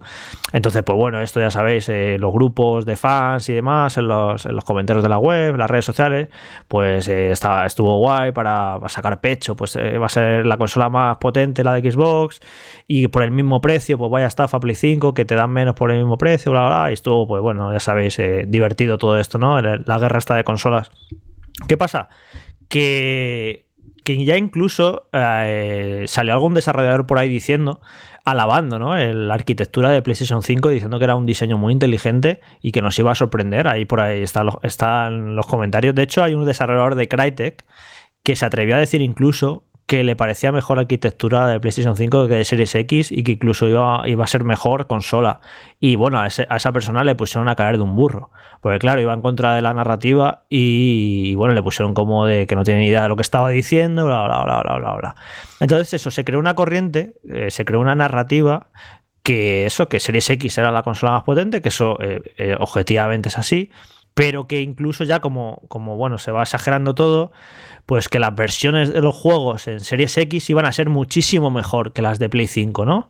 Ya incluso como en niveles parecía de que íbamos a volver a los tipos de 360 y PlayStation 3, que está muy bien recordar esos tiempos, porque en cuanto a potencia bruta, en cuanto a teraflops, esto que nos gusta tanto ahora de los teraflops, PlayStation 3 era más potente que 360 en cuanto en cuanto a computación bruta. Pero es que una consola es algo más que los teraflops. Es un diseño, es una arquitectura, es que los elementos estén equilibrados, el ancho de banda de la memoria, no solo la potencia de cálculo bruto. Una consola es mucho más, es un diseño mucho más complejo. Entonces, ¿qué ocurre? Que al final, eh, lo que pasó con 360 y Play 3 es que 360, aunque no fuera tan potente que Play 3, al final todos los juegos rendían muchísimo mejor. Vamos, el 95% de los juegos iban muchísimo mejor en 360. Yo todo lo jugaba en 360 porque siempre era la mejor versión de 360. Hubo algún juego en PlayStation 3 que sí que demostró su potencia, como los juegos de Naughty Dog, ¿no? de las sofás, de Uncharted, que pueden rivalizar con los mejores juegos de 360, como podían ser los Gears of War, ¿no? Pero el caso es eso, que al final la consola más potente, en teoría, que era Play 3, a efectos prácticos no fue la que mejores juegos demostró, que fue 360. Pues curiosamente, volvemos a una situación parecida ahora mismo, que sobre el papel Series X es la más potente, pero no lo está demostrando. No está demostrando una. Ya no solo que que no esté demostrando grandes diferencias a favor respecto a Play 5, sino que incluso eh, a peor.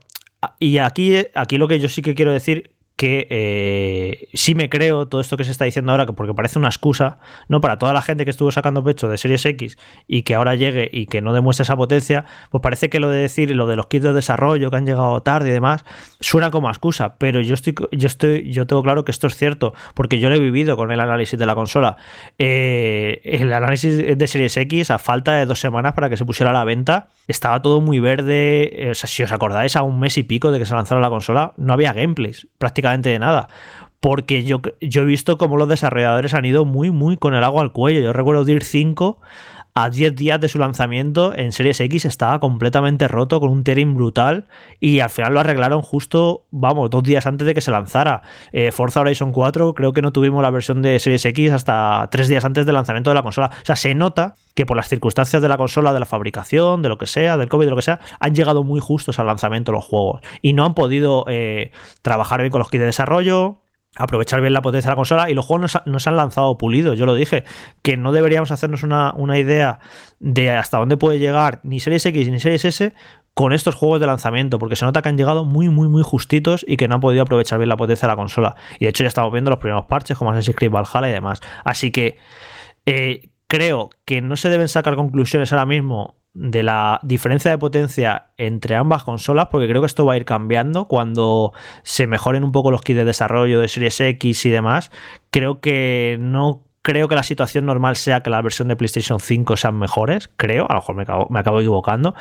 Al final, la conclusión que yo saco de todo esto es que los juegos en Series X y en Play 5 van a ser muy, muy parecidos, extremadamente parecidos. O sea, más que nunca en ninguna otra generación, yo creo, ni en 360 ni en Play 3, ni en One y Play 4. O sea, los juegos van a ser parecidísimos. Habrá diferencias en detalles muy concretos, en, una mejor, en otra mejor. E, imagino eh, que con el paso de los meses, casi siempre esas diferencias irán tendiendo a mejor hacia Series X.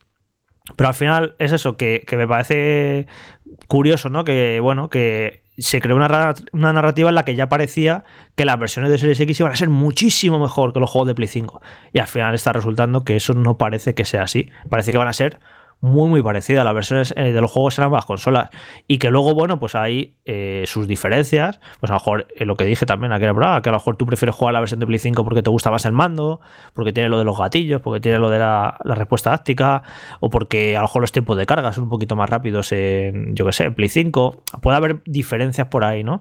Y luego, pues yo creo que cuando le pillen el truquillo un poco a Series X, pues al final lo de los teraflops acabarán notando. Yo creo que los juegos rendían un poquito mejor. De hecho, la tecnología que lleva la consola de AMD es más avanzada que la de Play 5, pues a lo mejor acabamos viendo un ray tracing que es un poquito mejor en Series X. Yo creo que esto va a acabar llegando.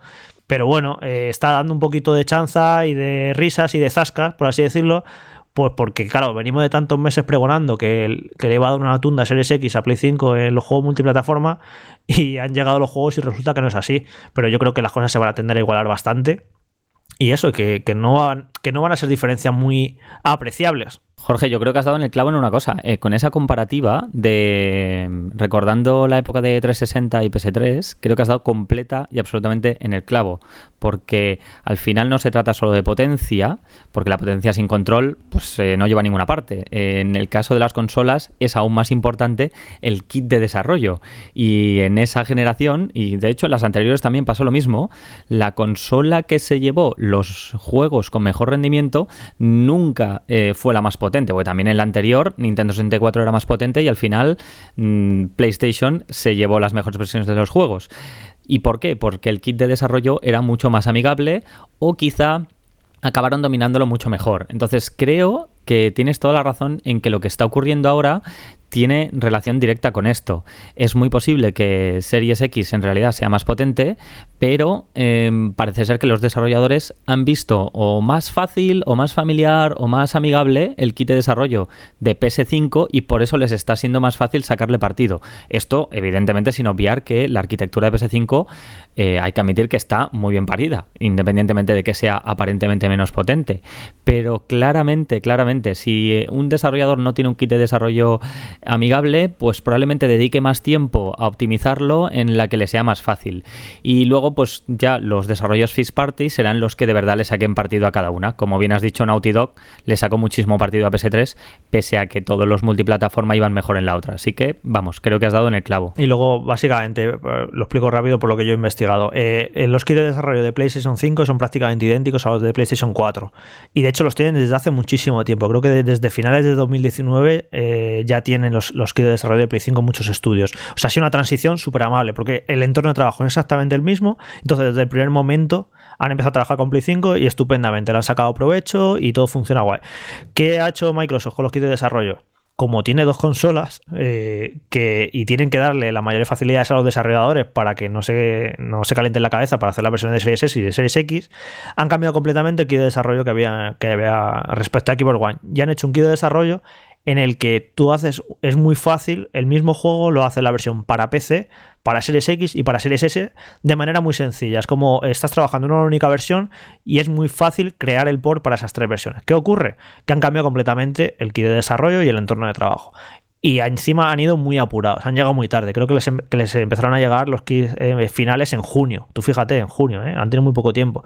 Y esto básicamente lo que ha pasado, que, es eso, que, que, el kit de desarrollo de PlayStation 5 es continuista y ha sido muy fácil la transición y Microsoft ha apostado algo por algo completamente diferente porque es algo completamente diferente lo de tener dos consolas a la vez y tener que lanzar los juegos para dos consolas a la vez. Al final es normal que haya, conllevado ciertos cambios ¿no? y ciertos sacrificios.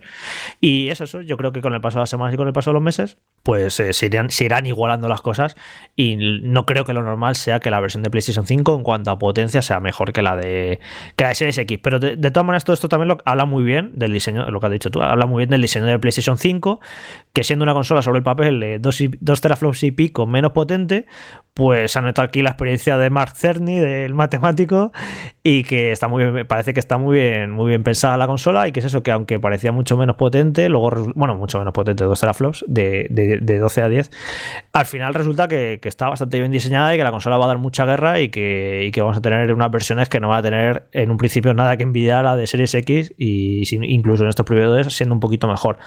Así que nada, una situación interesante, ¿no? Y creo que, había que comentarlo porque está ocurriendo, está saliendo las comparativas gráficas, hay gente que se está sorprendiendo por los resultados. Por ejemplo, la de DIR 5 fue muy sorprendente también porque eh, había en, algunos modos gráficos los assets de Series X, se veían los faros súper mal. Y bueno, pues esto es para memes, para risas en las redes sociales y bueno, para la guerrita esta de consolas. Pero aquí estamos nosotros para explicarlo todo esto bien, eh, la situación y un poco también vaticinar, ¿no? Que, qué va a ocurrir durante los próximos meses, incluso durante los próximos años. Y no sé, al final es eso. Yo la que saco de todo esto es que los juegos multiplataforma van a ser parecidísimos en, ambas consolas. Pues es un tema que nos ha dado en general de hablar de lo que ha ocurrido en los últimos días con ambas consolas. Nos ha dado una hora larguísima mm, sobre ello, hablando de incluso fallos, de los aciertos, etcétera, incluso de los tiempos que han tenido o han podido tener los desarrolladores para poder llegar a tiempo al lanzamiento.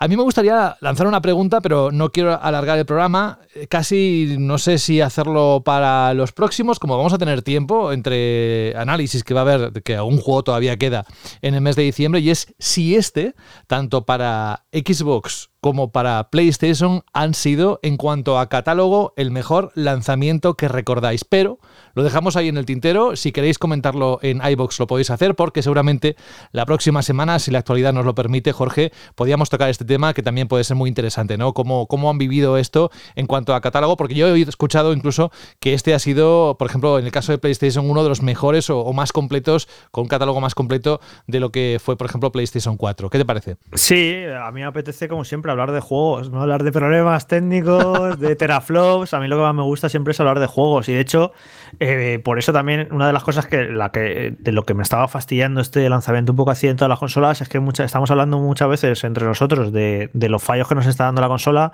en vez de cuánto me está gustando Demon Souls, que vienes a este juego, o yo no poder estar hablando hoy de lo que me estaba encantando Watch Dogs Legion porque tiene un bug en el que eh, te borra todo el progreso que has hecho de las últimas horas. y he tenido que empezar el juego como dos veces desde el principio. O sea, es terrible. En plan, quiero hablar de juegos, por favor, quiero disfrutar de los juegos, no de problemas, no de bugs, no sé qué, de que tienen que sacar un parche. Ha sido todo un poquito accidentado de más, la verdad. Pues vamos con más cosas. No toquéis el botón porque el programa no acaba, evidentemente.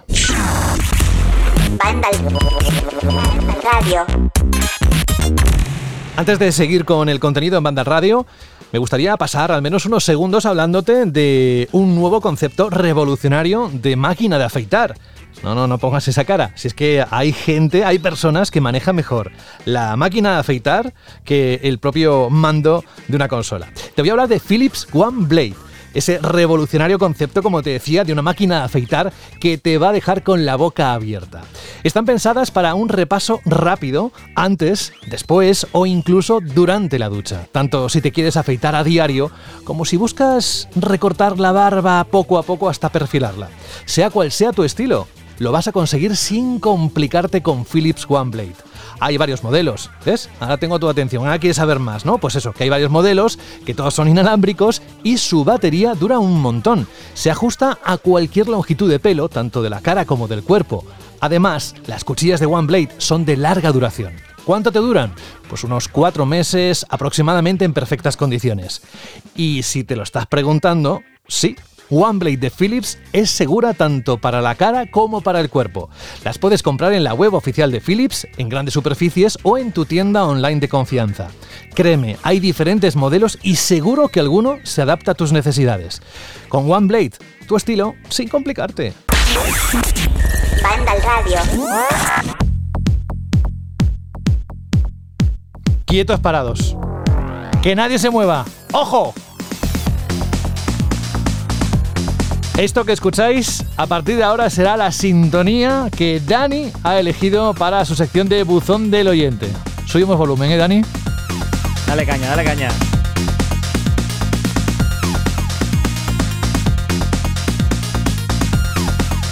Lanzar esta pregunta típica de, oye, ¿alguien reconoce esta sintonía? Sería un poco perder el tiempo, ¿no? Porque es muy, muy conocida. Cuéntalo tú, va, ¿por qué has elegido esta? Bueno, bueno, esta, eh, por lo menos a mí, a título personal, es la sintonía que hizo que amara eh, el chiptune o la música de videojuegos con el, el gran Yuzo Koshiro, que hizo la banda sonora del grandioso Street of Rage para Mega Drive.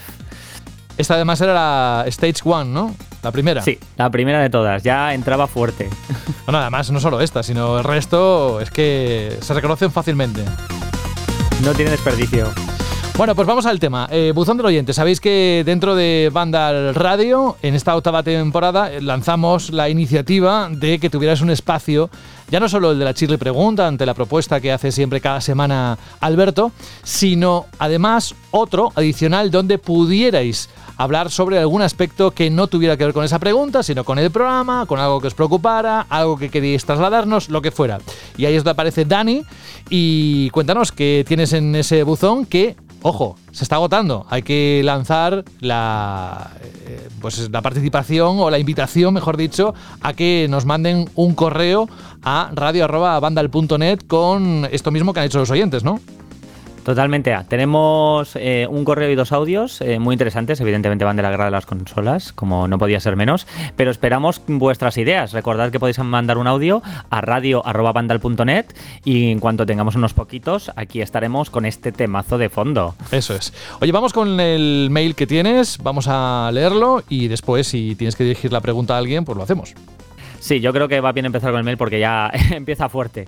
Eh, es de Olaf y dice, estoy escuchando el podcast, lo que estáis comentando de la interfaz de PS5. Me sorprende que no digáis que han copiado muchas, muchísimas cosas de la Xbox.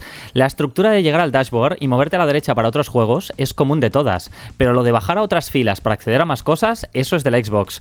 Lo de pulsar el botón de PlayStation y ver un overlay sobre el juego, ajá, eso es la guía que tiene la Xbox desde 2005. Lo del Snap que ya comentasteis. Es cierto que no funcionaba del todo, todo lo bien que debería, pero yo he visto streams de Twitch mientras jugaba otra cosa. Había muchos juegos que tenían guías de ayuda que al abrirlas se ponía el snap y se abría el navegador con una página web con las pistas. Un desastre de implementación, pero ahí estaba la idea. Lo de las notificaciones sobre un amigo que empieza a transmitir por Mixer, descanse en paz, ya nos llegaban en la, en la Xbox hace años. Coincido en que está muy bien la interfaz de Play 5, pero no han inventado la rueda, ni tampoco la han reinventado. Han copiado muchísimo. Y oye, que me parece fenomenal. Además, coincido con lo que habéis dicho de que probablemente mucha de la funcionalidad de estas pistas y demás no se implemente. Cuando haya que hacer todo ese contenido en 14 idiomas distintos, más de un desarrollador dirá qué pasa. En definitiva, Sony, si estás escuchando, me gustaría darte la bienvenida a las interfaces modernas. ¿Qué pensáis de esto? ¿eh? Sí, ¿qué pensáis? A ver, el tema es que evidentemente unas compañías se copian a, a, otras y yo creo que así es como avanza la industria del videojuego, ¿no? De que Sony pues le pilla tal idea a Nintendo, de que Xbox pues se inspire en otra tal plataforma y bueno, hoy mismo creo que fue ayer eh, a Phil Spencer le preguntaron por el DualSense, dijo que es un mando genial y que evidentemente que en el futuro pues mirarán lo que hacen otras compañías, pero es que así es todo y así pues debería ser, ¿no? Esas cosas no... Mm, hay cosas que se pueden patentar, pero hay muchas otras que no. Y yo creo que cuando unas compañías se vayan, entre comillas, copiando la una a la otra, lo que hace es que salgamos ganando los jugadores en general. Pues totalmente. De hecho, creo que ya lo dije hace unos programas también. Eh, viva la competencia, viva la competencia. Claro que sí. O sea, si es que lo bueno de que se copien las unas a las otras o que se reinventen las unas a las otras es que todos salimos ganando. Si hay una buena idea, qué mejor que cogerla, mejorarla e implantarla para el futuro. Yo estoy totalmente de acuerdo con esto. Y espero, de hecho, que muchas de estas funcionalidades que ya teníamos en Xbox, pero perdimos, volvamos a recuperar, ya que estamos, ¿no? Y eso pasa mucho en la industria tecnológica a todos los niveles, no solo en el mundo de los videojuegos, Dani. ¿Qué más tenemos? Tenemos audios, ¿no? Sí, tenemos un audio de Iván eh, que nos habla de algo que seguramente todos estamos sospechando que puede pasar. Amigos de banda, aquí Iván. Bueno, os planteo unas cuestiones para el rincón del oyente. Eh, a ver, lo primero, si creéis vosotros que va a acabar subiendo el precio de PS Plus con el tiempo. por la nueva generación, ya que ahora darán juegos de Play 4, pero en cuanto empiecen a dar juegos a lo mejor de Play 5, eh, yo pienso que acabarán subiéndolo, como todo. Y otra cuestión es si creéis que deberían hacer remasterizaciones de juegos como el for Speed Most Wanted o el Underground 2, los antiguos, ya que creo que esas remasterizaciones lo petarían. Venga, un saludo. Pues fíjate, yo estaba pensando, eh, el otro día lo estuve pensando cuando lo de la PS Collection y cómo estaban mejorando los servicios, eh, ampliando el guardado en la nube, dando una oferta mucho más acorde a lo que realmente pagas, ¿no? Por, por PS Plus.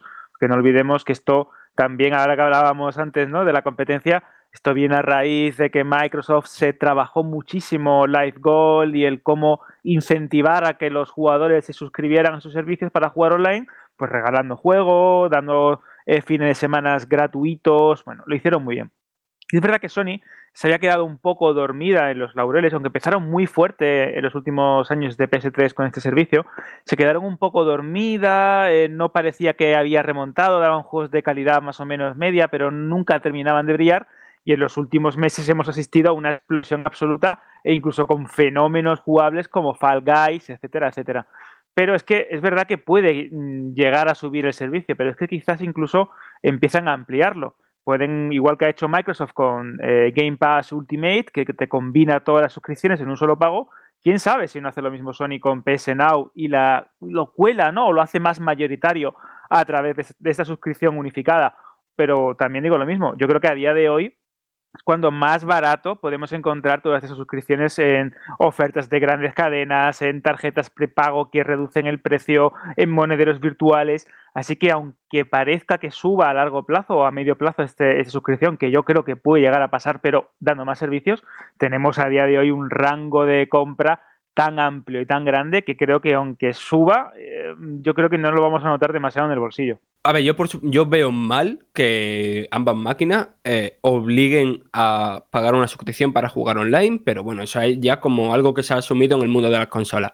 Pero dicho eso, yo creo que la cantidad de contenido que te da ahora mismo PlayStation Now, o sea, PlayStation Now, eh, PlayStation Plus por estar suscrito, mm, es bastante considerable, bastante consistente. Quiero decir, no me parecería nada descabellado si de aquí a dos o tres años dijeran, lo vamos a subir a 10 euros al mes. No me parecería descabellado, pero no creo que lo hagan, al menos con el tipo de cosas que ofrecen ahora. Pero eh, Jim Ryan, el presidente y director ejecutivo de Sony, o sea, de la rama de videojuegos de Sony, salió esta misma semana diciendo el tema de las suscripciones de PlayStation, tanto PlayStation Plus como PlayStation Now, han estado paradas ahora porque lo que quieren hacer ahora es promocionar PlayStation 5. Pero que se vienen cositas para ambas suscripciones de aquí en, o sea, en los próximos meses. Y no me extrañaría que una de esas cositas es lo que apuntaba Alberto, el tema de eh, a lo mejor por 12, 15 euros meterte tanto Now como Plus. Dani, ni que decir tiene que si algún oyente quiere contestar a estas preguntas a través de iBox, que lo pueda hacer, ¿eh? pero que lo indique claramente qué está diciendo y por qué lo está diciendo, que luego nos pensamos que lo hemos dicho en el programa alguno de nosotros.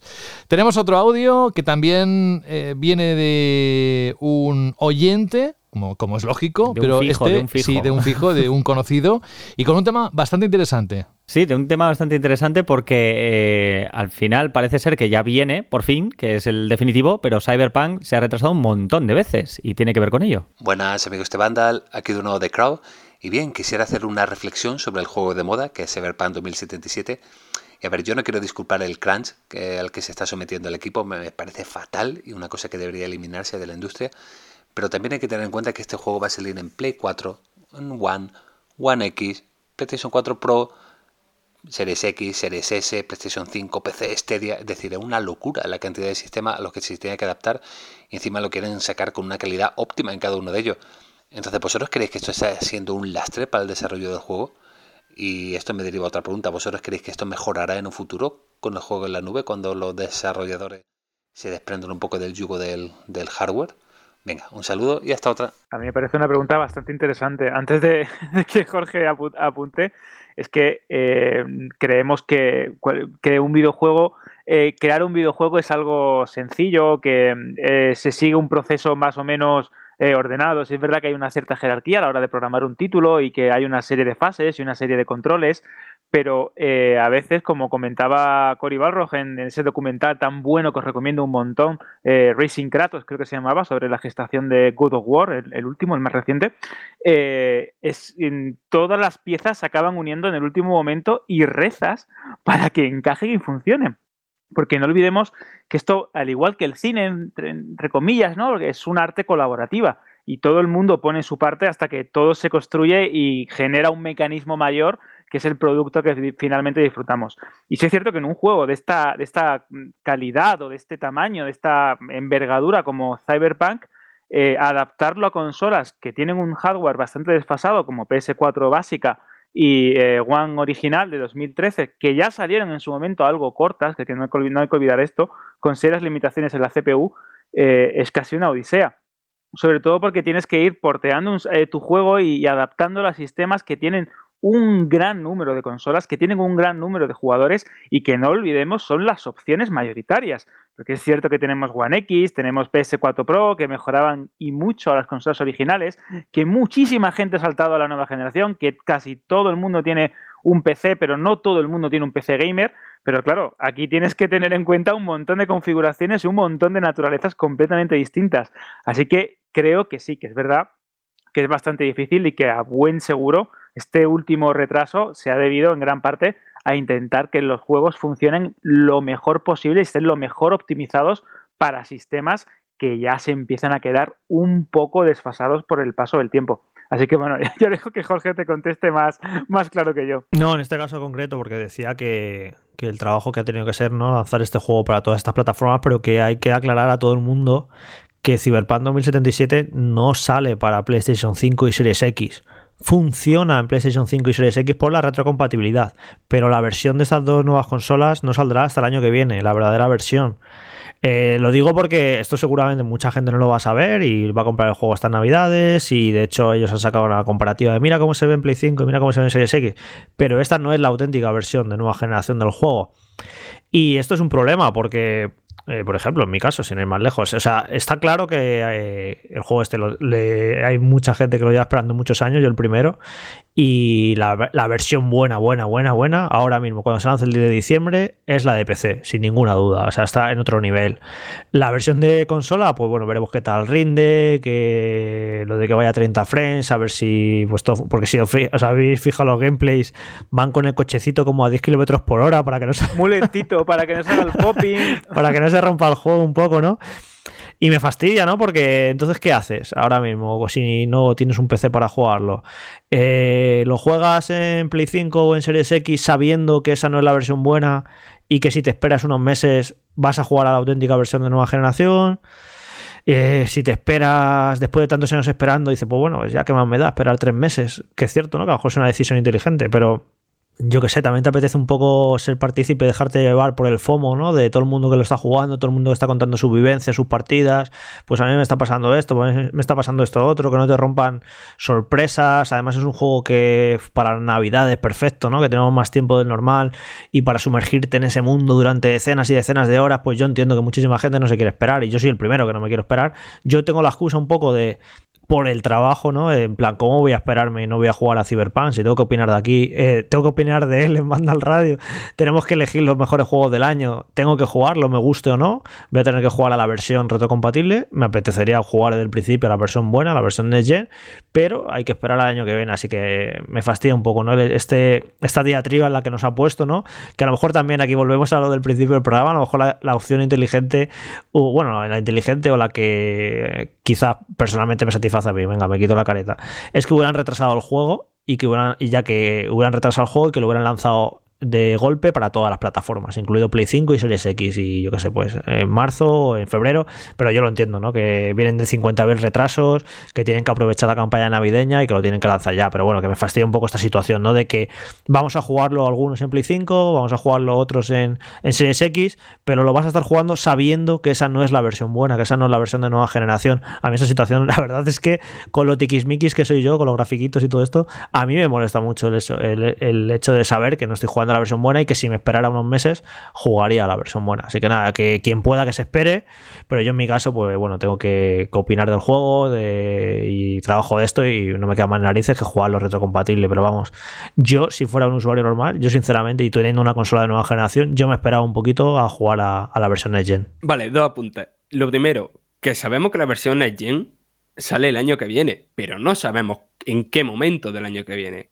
Y a mí no me enseñaría nada las jugaditas de esperarse a lanzar la primera expansión para sacar la versión Next Gen, aunque sea una actualización gratuita, pero no me extrañaría nada y de hecho tendría bastante sentido comercial. Y después, lo segundo es que a mí me parece de locos. Es verdad que no hemos visto la versión de PS4 base y de, y de Xbox One base, que hemos visto la de Xbox One X y PS4 Pro. Pero a mí me parece de loco que eso, que, que Cyberpunk 2077 se vea como se ve en esas consolas. Que sí, que lo de que va muy lentito con el coche, que es como todo muy cinematográfico, ¿no? Y cómo está hecho esos dos gameplay que han publicado de ambas consolas pero a mí es que me parece que ya se ve increíble. Quiero decir, quien le tenga mucha gana a este juego, que no va a haber un sentirte mal por no estar jugando la mejor versión, porque se, ve increíble, ¿a que se ve increíble? Sí, yo, Fran, a lo mejor es más que nada lo del frame rate, que tengo la sensación de que en Play 5 y Series X va a tener un modo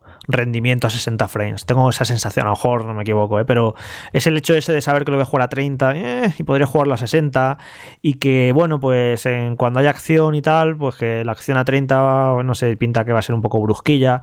También es un juego que yo no lo quiero jugar a tiro limpio, yo lo quiero jugar con sigilo, con hackeo y todo eso, un poco que es lo que me gusta a mí y a lo mejor ahí no me molesta tanto, ¿no? Que vaya a 30, pero bueno, que sí, que ya después de tantos años esperando, yo el día 10 por la noche a las 12 lo estoy jugando porque tengo unas ganas increíbles.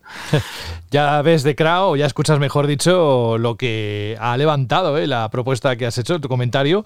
Así que no, genial. Eh, vamos a acabar, Dani, la sección, la del buzón del oyente, animando de nuevo a que todos aquellos y todas aquellas que quieran participar lo hagan en las próximas semanas. Aunque sea solo para volver a escuchar esta maravillosa canción de Yuzo Koshiro, por Dios, ¿por qué no la estás poniendo? Ah, que la ¿Qué está pasando aquí? es verdad, es verdad.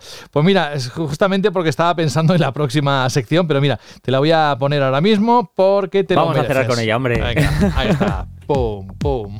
claro que sí. No olvidéis mandar vuestro audio a radio.bandal.net, que estoy deseando escuchar más sugerencias, más debates con este temazo de fondo.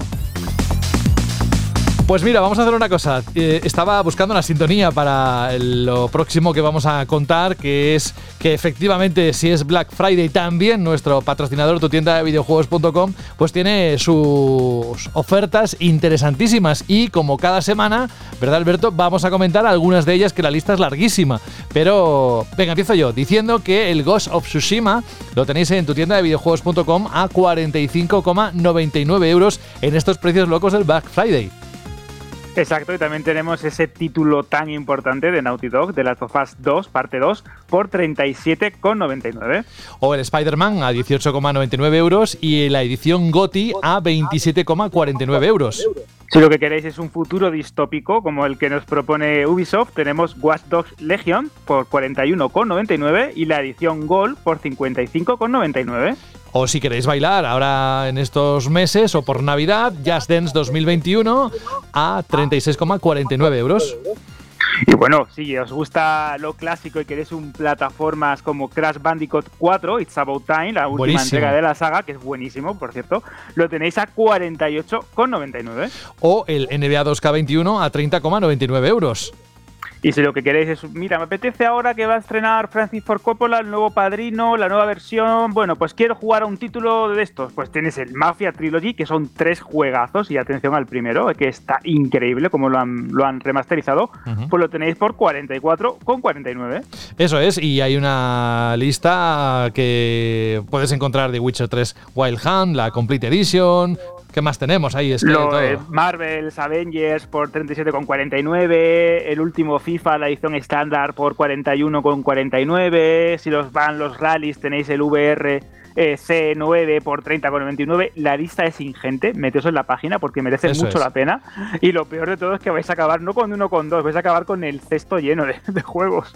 Y no olvidéis también seguirles en las redes sociales, tanto en Instagram como en Twitter, con arroba ttd videojuegos, ¿eh? para estar atentos a todo lo que está eh, poniendo en marcha, no solo los precios de este Black Friday, sino también sorteos y cosas interesantitas que van saliendo durante las semanas.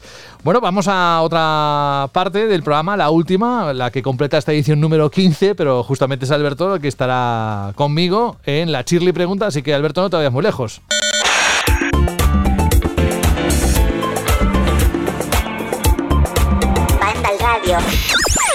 Y si Dani tiene su sintonía de que habéis escuchado, que incluso hemos hecho el repaso de los precios de tu tienda de videojuegos.com, la Chirly pregunta tiene su sintonía también.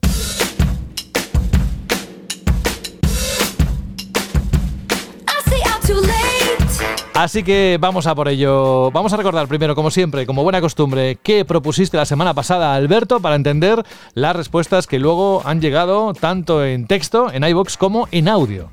Pues sí, la semana pasada preguntábamos cuál era vuestra lista de deseos para la generación que ya está con nosotros, qué queríais ver, qué deseabais conocer en esta nueva, en esta nueva etapa ¿no? que tenemos con las consolas de Sony y Microsoft. Y una vez más, agradeceros cómo os habéis portado esta semana porque tenemos un montón de audios y un montón de preguntas, de, perdón, de respuestas en texto. Vamos a empezar por cuál. Tú eliges. Pues vamos a empezar por iBox, que tenemos el comentario de Juan Car, eh, FR, que nos dice lo siguiente. Yo solo pido que se acabe esta guerra tan absurda entre consolas. Y si no se acaba, que al menos sea una guerra mucho más sana como la que hubo en su día con Nintendo y Sega. Aunque bueno, esa, esa guerra también tenía su historia, ¿eh? Hay muchísima toxicidad en redes sociales, grupos de WhatsApp y Telegram. Y es que en vez de disfrutar de este gran hobby que tenemos, solo se dedican a insultarse entre unos y otros y a ver quién la tiene más grande. Y venga, sí, ya que se puede pedir otro, quiero licencias y sagas nuevas y que ilusionen por parte de Xbox como las que hubo, por ejemplo, con la Xbox original y la 360. Qué menuda joyazas nos dejaron. Me encanta vuestro podcast. Gracias por hacernos esos momentos que vivimos mucho más a menos. Saludos desde Granada. Gracias. Pues a ti. muchas gracias a ti. Pues Sí. esa- exactamente. Y si te parece, José, vamos a proseguir con el audio de Lionel. Hola chicos, aquí el marrano. Una de las cosas que le pido a la nueva generación es una realidad virtual bastante más competente. Soy de los que se compró eh, las PlayStation VR y la verdad es que me siento un poco estafado porque eran muy aparatosas, la, la sensación de inmersión no era tan buena y casi no había ni juegos. Así que eso es una de las cosas que le pediría a la nueva generación. Y a la gente de Vandal le pido por favor que cierren este programa con la banda sonora del Metal Gear Solid porque es para cagarse. Hasta luego. Pues mira, te voy a decir, Lionel, que tienes que mandarnos un correo. Lo digo porque así estamos pidiendo a todos los demás. Yo me lo quedo, es decir, me acuerdo de ello, pero quiero que mandes un correo a radio.bandal.net y nos digas que quieres esta canción, porque hoy tenemos una muy interesante que tiene que ver con un lanzamiento reciente. Y no digo más, luego lo cuento. Dale, Alberto, más. Pues sí, también tenemos el comentario de Ave Héctor que dice Silent Hill. Esto nuestro compañero Juan Rubio diría lo mismo también. Dice, hace falta o un remake o lo que sea. Y felicidades por el análisis, incluyendo al PC. La actual generación de consolas es una maravilla. Más y no vamos a dejarle a la bestia ¿no? del PC amarrada. Nos manda un saludo.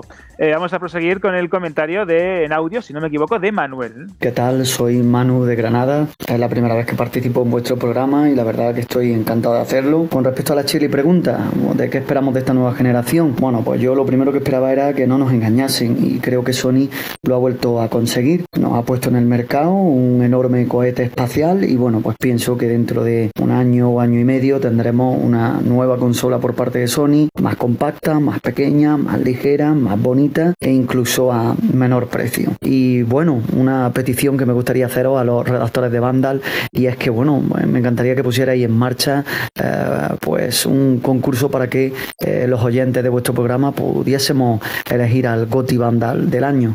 No sé qué os parece la idea. Venga, un saludo a todos los gamers de nuestra comunidad Vandal. Súper interesante, Manuel, porque además, mm, lo decía al principio del programa, quedan poquitos episodios de esta octava temporada, al menos en lo que se refiere al 2020, y puede ser interesante incluso ya de plantear la próxima semana, lo dejo ahí, ya lo discutiremos en la redacción en los próximos días, pero sí, sí, se empieza ya a pensar en el GOTI, vamos a hablar de los premios, ya sabéis eh, que van a ser dentro de unos días, así que bueno, eso sucederá dentro de un tiempo, cortito tiempo, pero vamos ahora con lo inmediato, que son más respuestas a la Chile Pregunta, Alberto. Pues tenemos la de Fran VH también en iBox que dice: Yo pido a Nintendo un nuevo y renovado Super Mario en dos dimensiones, dejar de lado la saga New y mostrar nuevas ideas y diseño. Y también tenemos el comentario en iBox de Soyber que nos dice: Aunque el juego no es de los míos, me ha encantado la sección que habéis hecho sobre Call of Duty. Eso en relación a la semana pasada. El tema de que se mencione el rendimiento, eh, por lo menos un par de configuraciones de PC. Creo que le da mucho dinamismo al programa. Y Jorge, a pesar del carácter de tus comentarios, me has metido ganas del nuevo Assassin's Creed. Dice, tendré que retomar la saga donde la dejé, en Unity. Imagínate la de, lo que ha llovido de entonces. Dice, enhorabuena por otro programa. Y con respecto a la pregunta, Chirri dice, yo solo pido una cosa, un nuevo Golden Sun. Sí, pero que también escuché lo que ha dicho hoy de ese juego y su experiencia, que no tiene que ver con el juego, bueno, tiene que ver con la consola y con todo. Vamos con más. Vamos a continuar con el, el audio de Nórdico, si no me equivoco, que creo que es bastante interesante. Buenas chavales, aquí Nórdico. Y bueno, de esta generación, aparte de graficazos y demás temas técnicos que nos traen las nuevas consolas, espero por parte de Microsoft empezar a ver ya eh, esos títulos que nos van, a traer, nos van a traer de sus estudios first party. De Sony, a ver si implementa algún tipo de servicio rollo Game Pass, que ya hay rumores. Y luego de Nintendo, pues a ver si revisan un poco la política de precios. Así que nada, chicos, eso es mi deseo para este año y para las máquinas nuevas. Y nosotros te deseamos que te traigan muchas cosas los Reyes Magos. ¿Eh? Es verdad, es verdad. A él y a todos, son- vaya. A Nórdico buenos- y a todos. Son buenos deseos, ¿eh? yo creo que son muy concisos y, y algunos de ellos incluso bastante realizables. Hombre, yo pediría que no hubiera pandemia para poder ir a Cantabria Bueno, este año y celebrar la Navidad, claro. como muchos de vosotros que vamos a tener que modificarlas, pero bueno, lo, lo- lo primero es lo primero. Sí, sí, vamos a, poquito a poquito, ¿no? A, paso a paso. Vamos a proseguir con el comentario de Almogávar72 que dice: Esta nueva generación que acaba de empezar le pediría el regreso de sagas que llevan desaparecidas muchísimo, muchísimo tiempo. Especialmente una Parasitive Eve. Dice: Junto a Tomb Raider y a Final Fantasy son mis sagas preferidas de la primera PlayStation. Y me gustaría ver a mi querida Aya Brea de regresos. ¡Qué leches! María más feliz que una perdiz. Es verdad que es una saga muy buena, que se ha convertido indudablemente en una saga de nicho y muy querida, pero es verdad que estaría bien una, una nueva entrega, aunque yo lo veo bastante complicado, la verdad. Y vamos a proseguir con el audio de eh, Isaac Ox y de Iván. Le saluda Isaco desde Barranquilla, Colombia, en la costa atlántica. Mi deseo para esta nueva generación es que por favor las third party y las third party y todas las empresas de videojuegos que estén trabajando en el PlayStation 5 utilicen el DualSense. Esas opciones las utilicen de la forma en que Astrobot lo está haciendo en el demo para que así Microsoft quiera copiar lo mismo y haga una versión de un control también interesante para su Xbox Series. Un saludo, un abrazo, chao chao. Hola amigos de banda, aquí van. Bueno, mi lista de deseos serían obviamente un Spider-Man 2, una remasterización de los antiguos Underground 2 o Speed Most Wanted, que de este último sacaron una pero creo que no está a la altura, y un Dragon Ball estilo Budokai Tenkaichi 3, que también creo que los últimos no han estado a la altura. Y también me gustaría que cuando empiecen a meter en el PS Plus más adelante juegos gratuitos de PS5 en los juegos mensuales, que no suban la cuota, porque no sé por qué me da que la van a acabar subiendo. Venga, un saludo.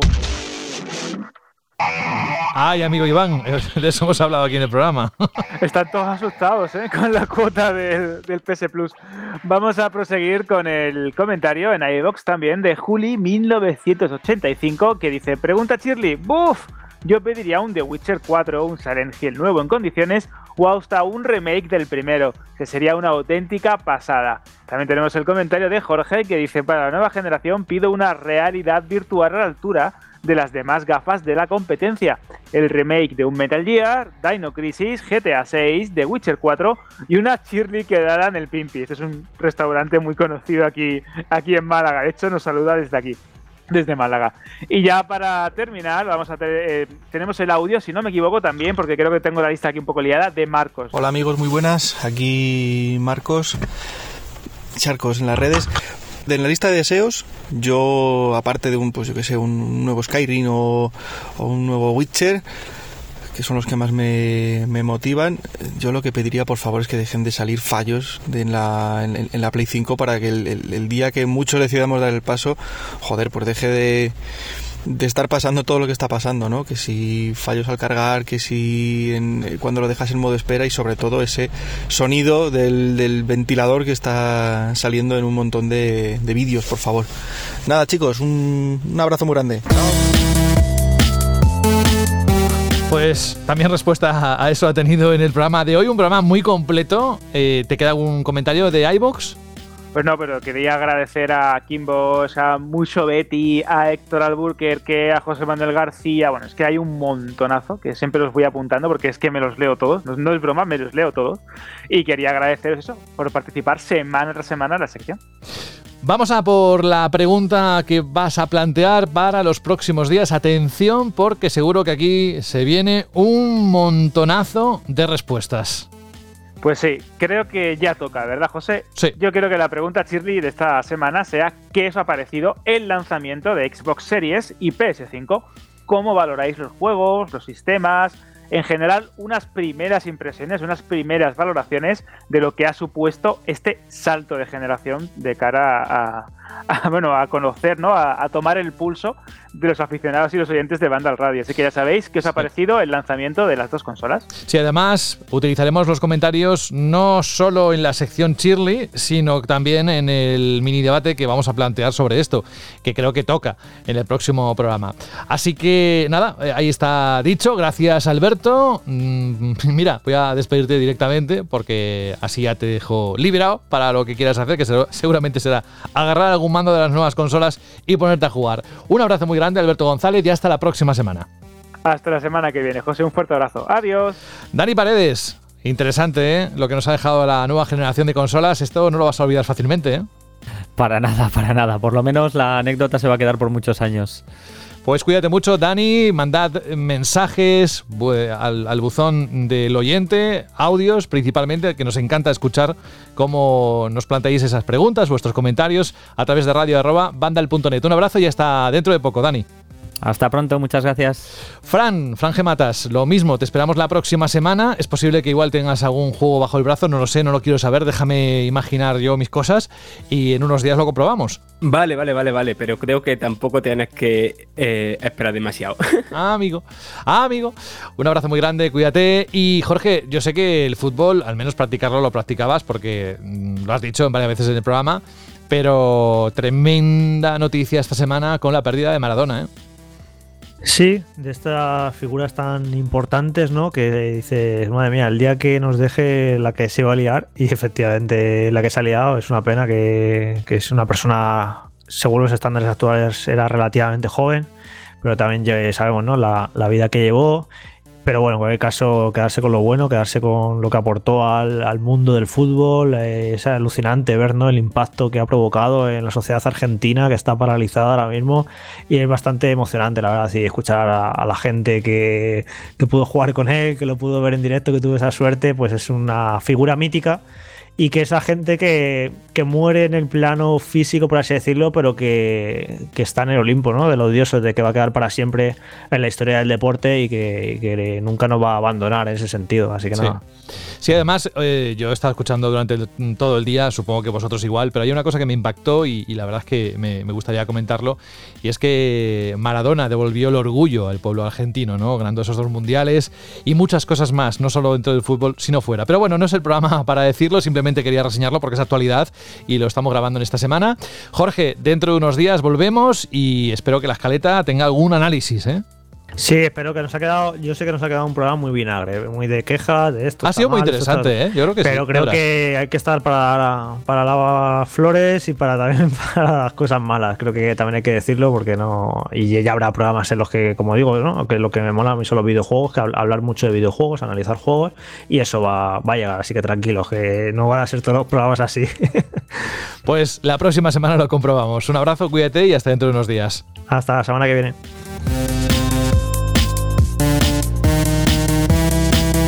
Y ahora sí, como venimos haciendo, y también podéis hacer la petición a través de la misma cuenta de correo, ya veis que lo ponemos fácil, radio.bandal.net, si queréis pedirnos una canción para acabar el programa, como hizo en su momento, hace ya unos días, Aitor Jorge, que nos escribía el siguiente mensaje. Buenas tardes, amigos de Vandal. Me animo a escribir en relación a la opción que dais a los oyentes del podcast para pedir canciones de bandas sonoras de videojuegos. Mi petición es por la música que suena en el Bloodborne en el jefe Bestia Clérigo, el primer jefe del juego. La música es tan épica que incluso Sony le dedicó un vídeo enseñando la grabación. Con esto nos quedamos. Saludos de José de la Fuente. Hasta dentro de unos días. Cuidaos.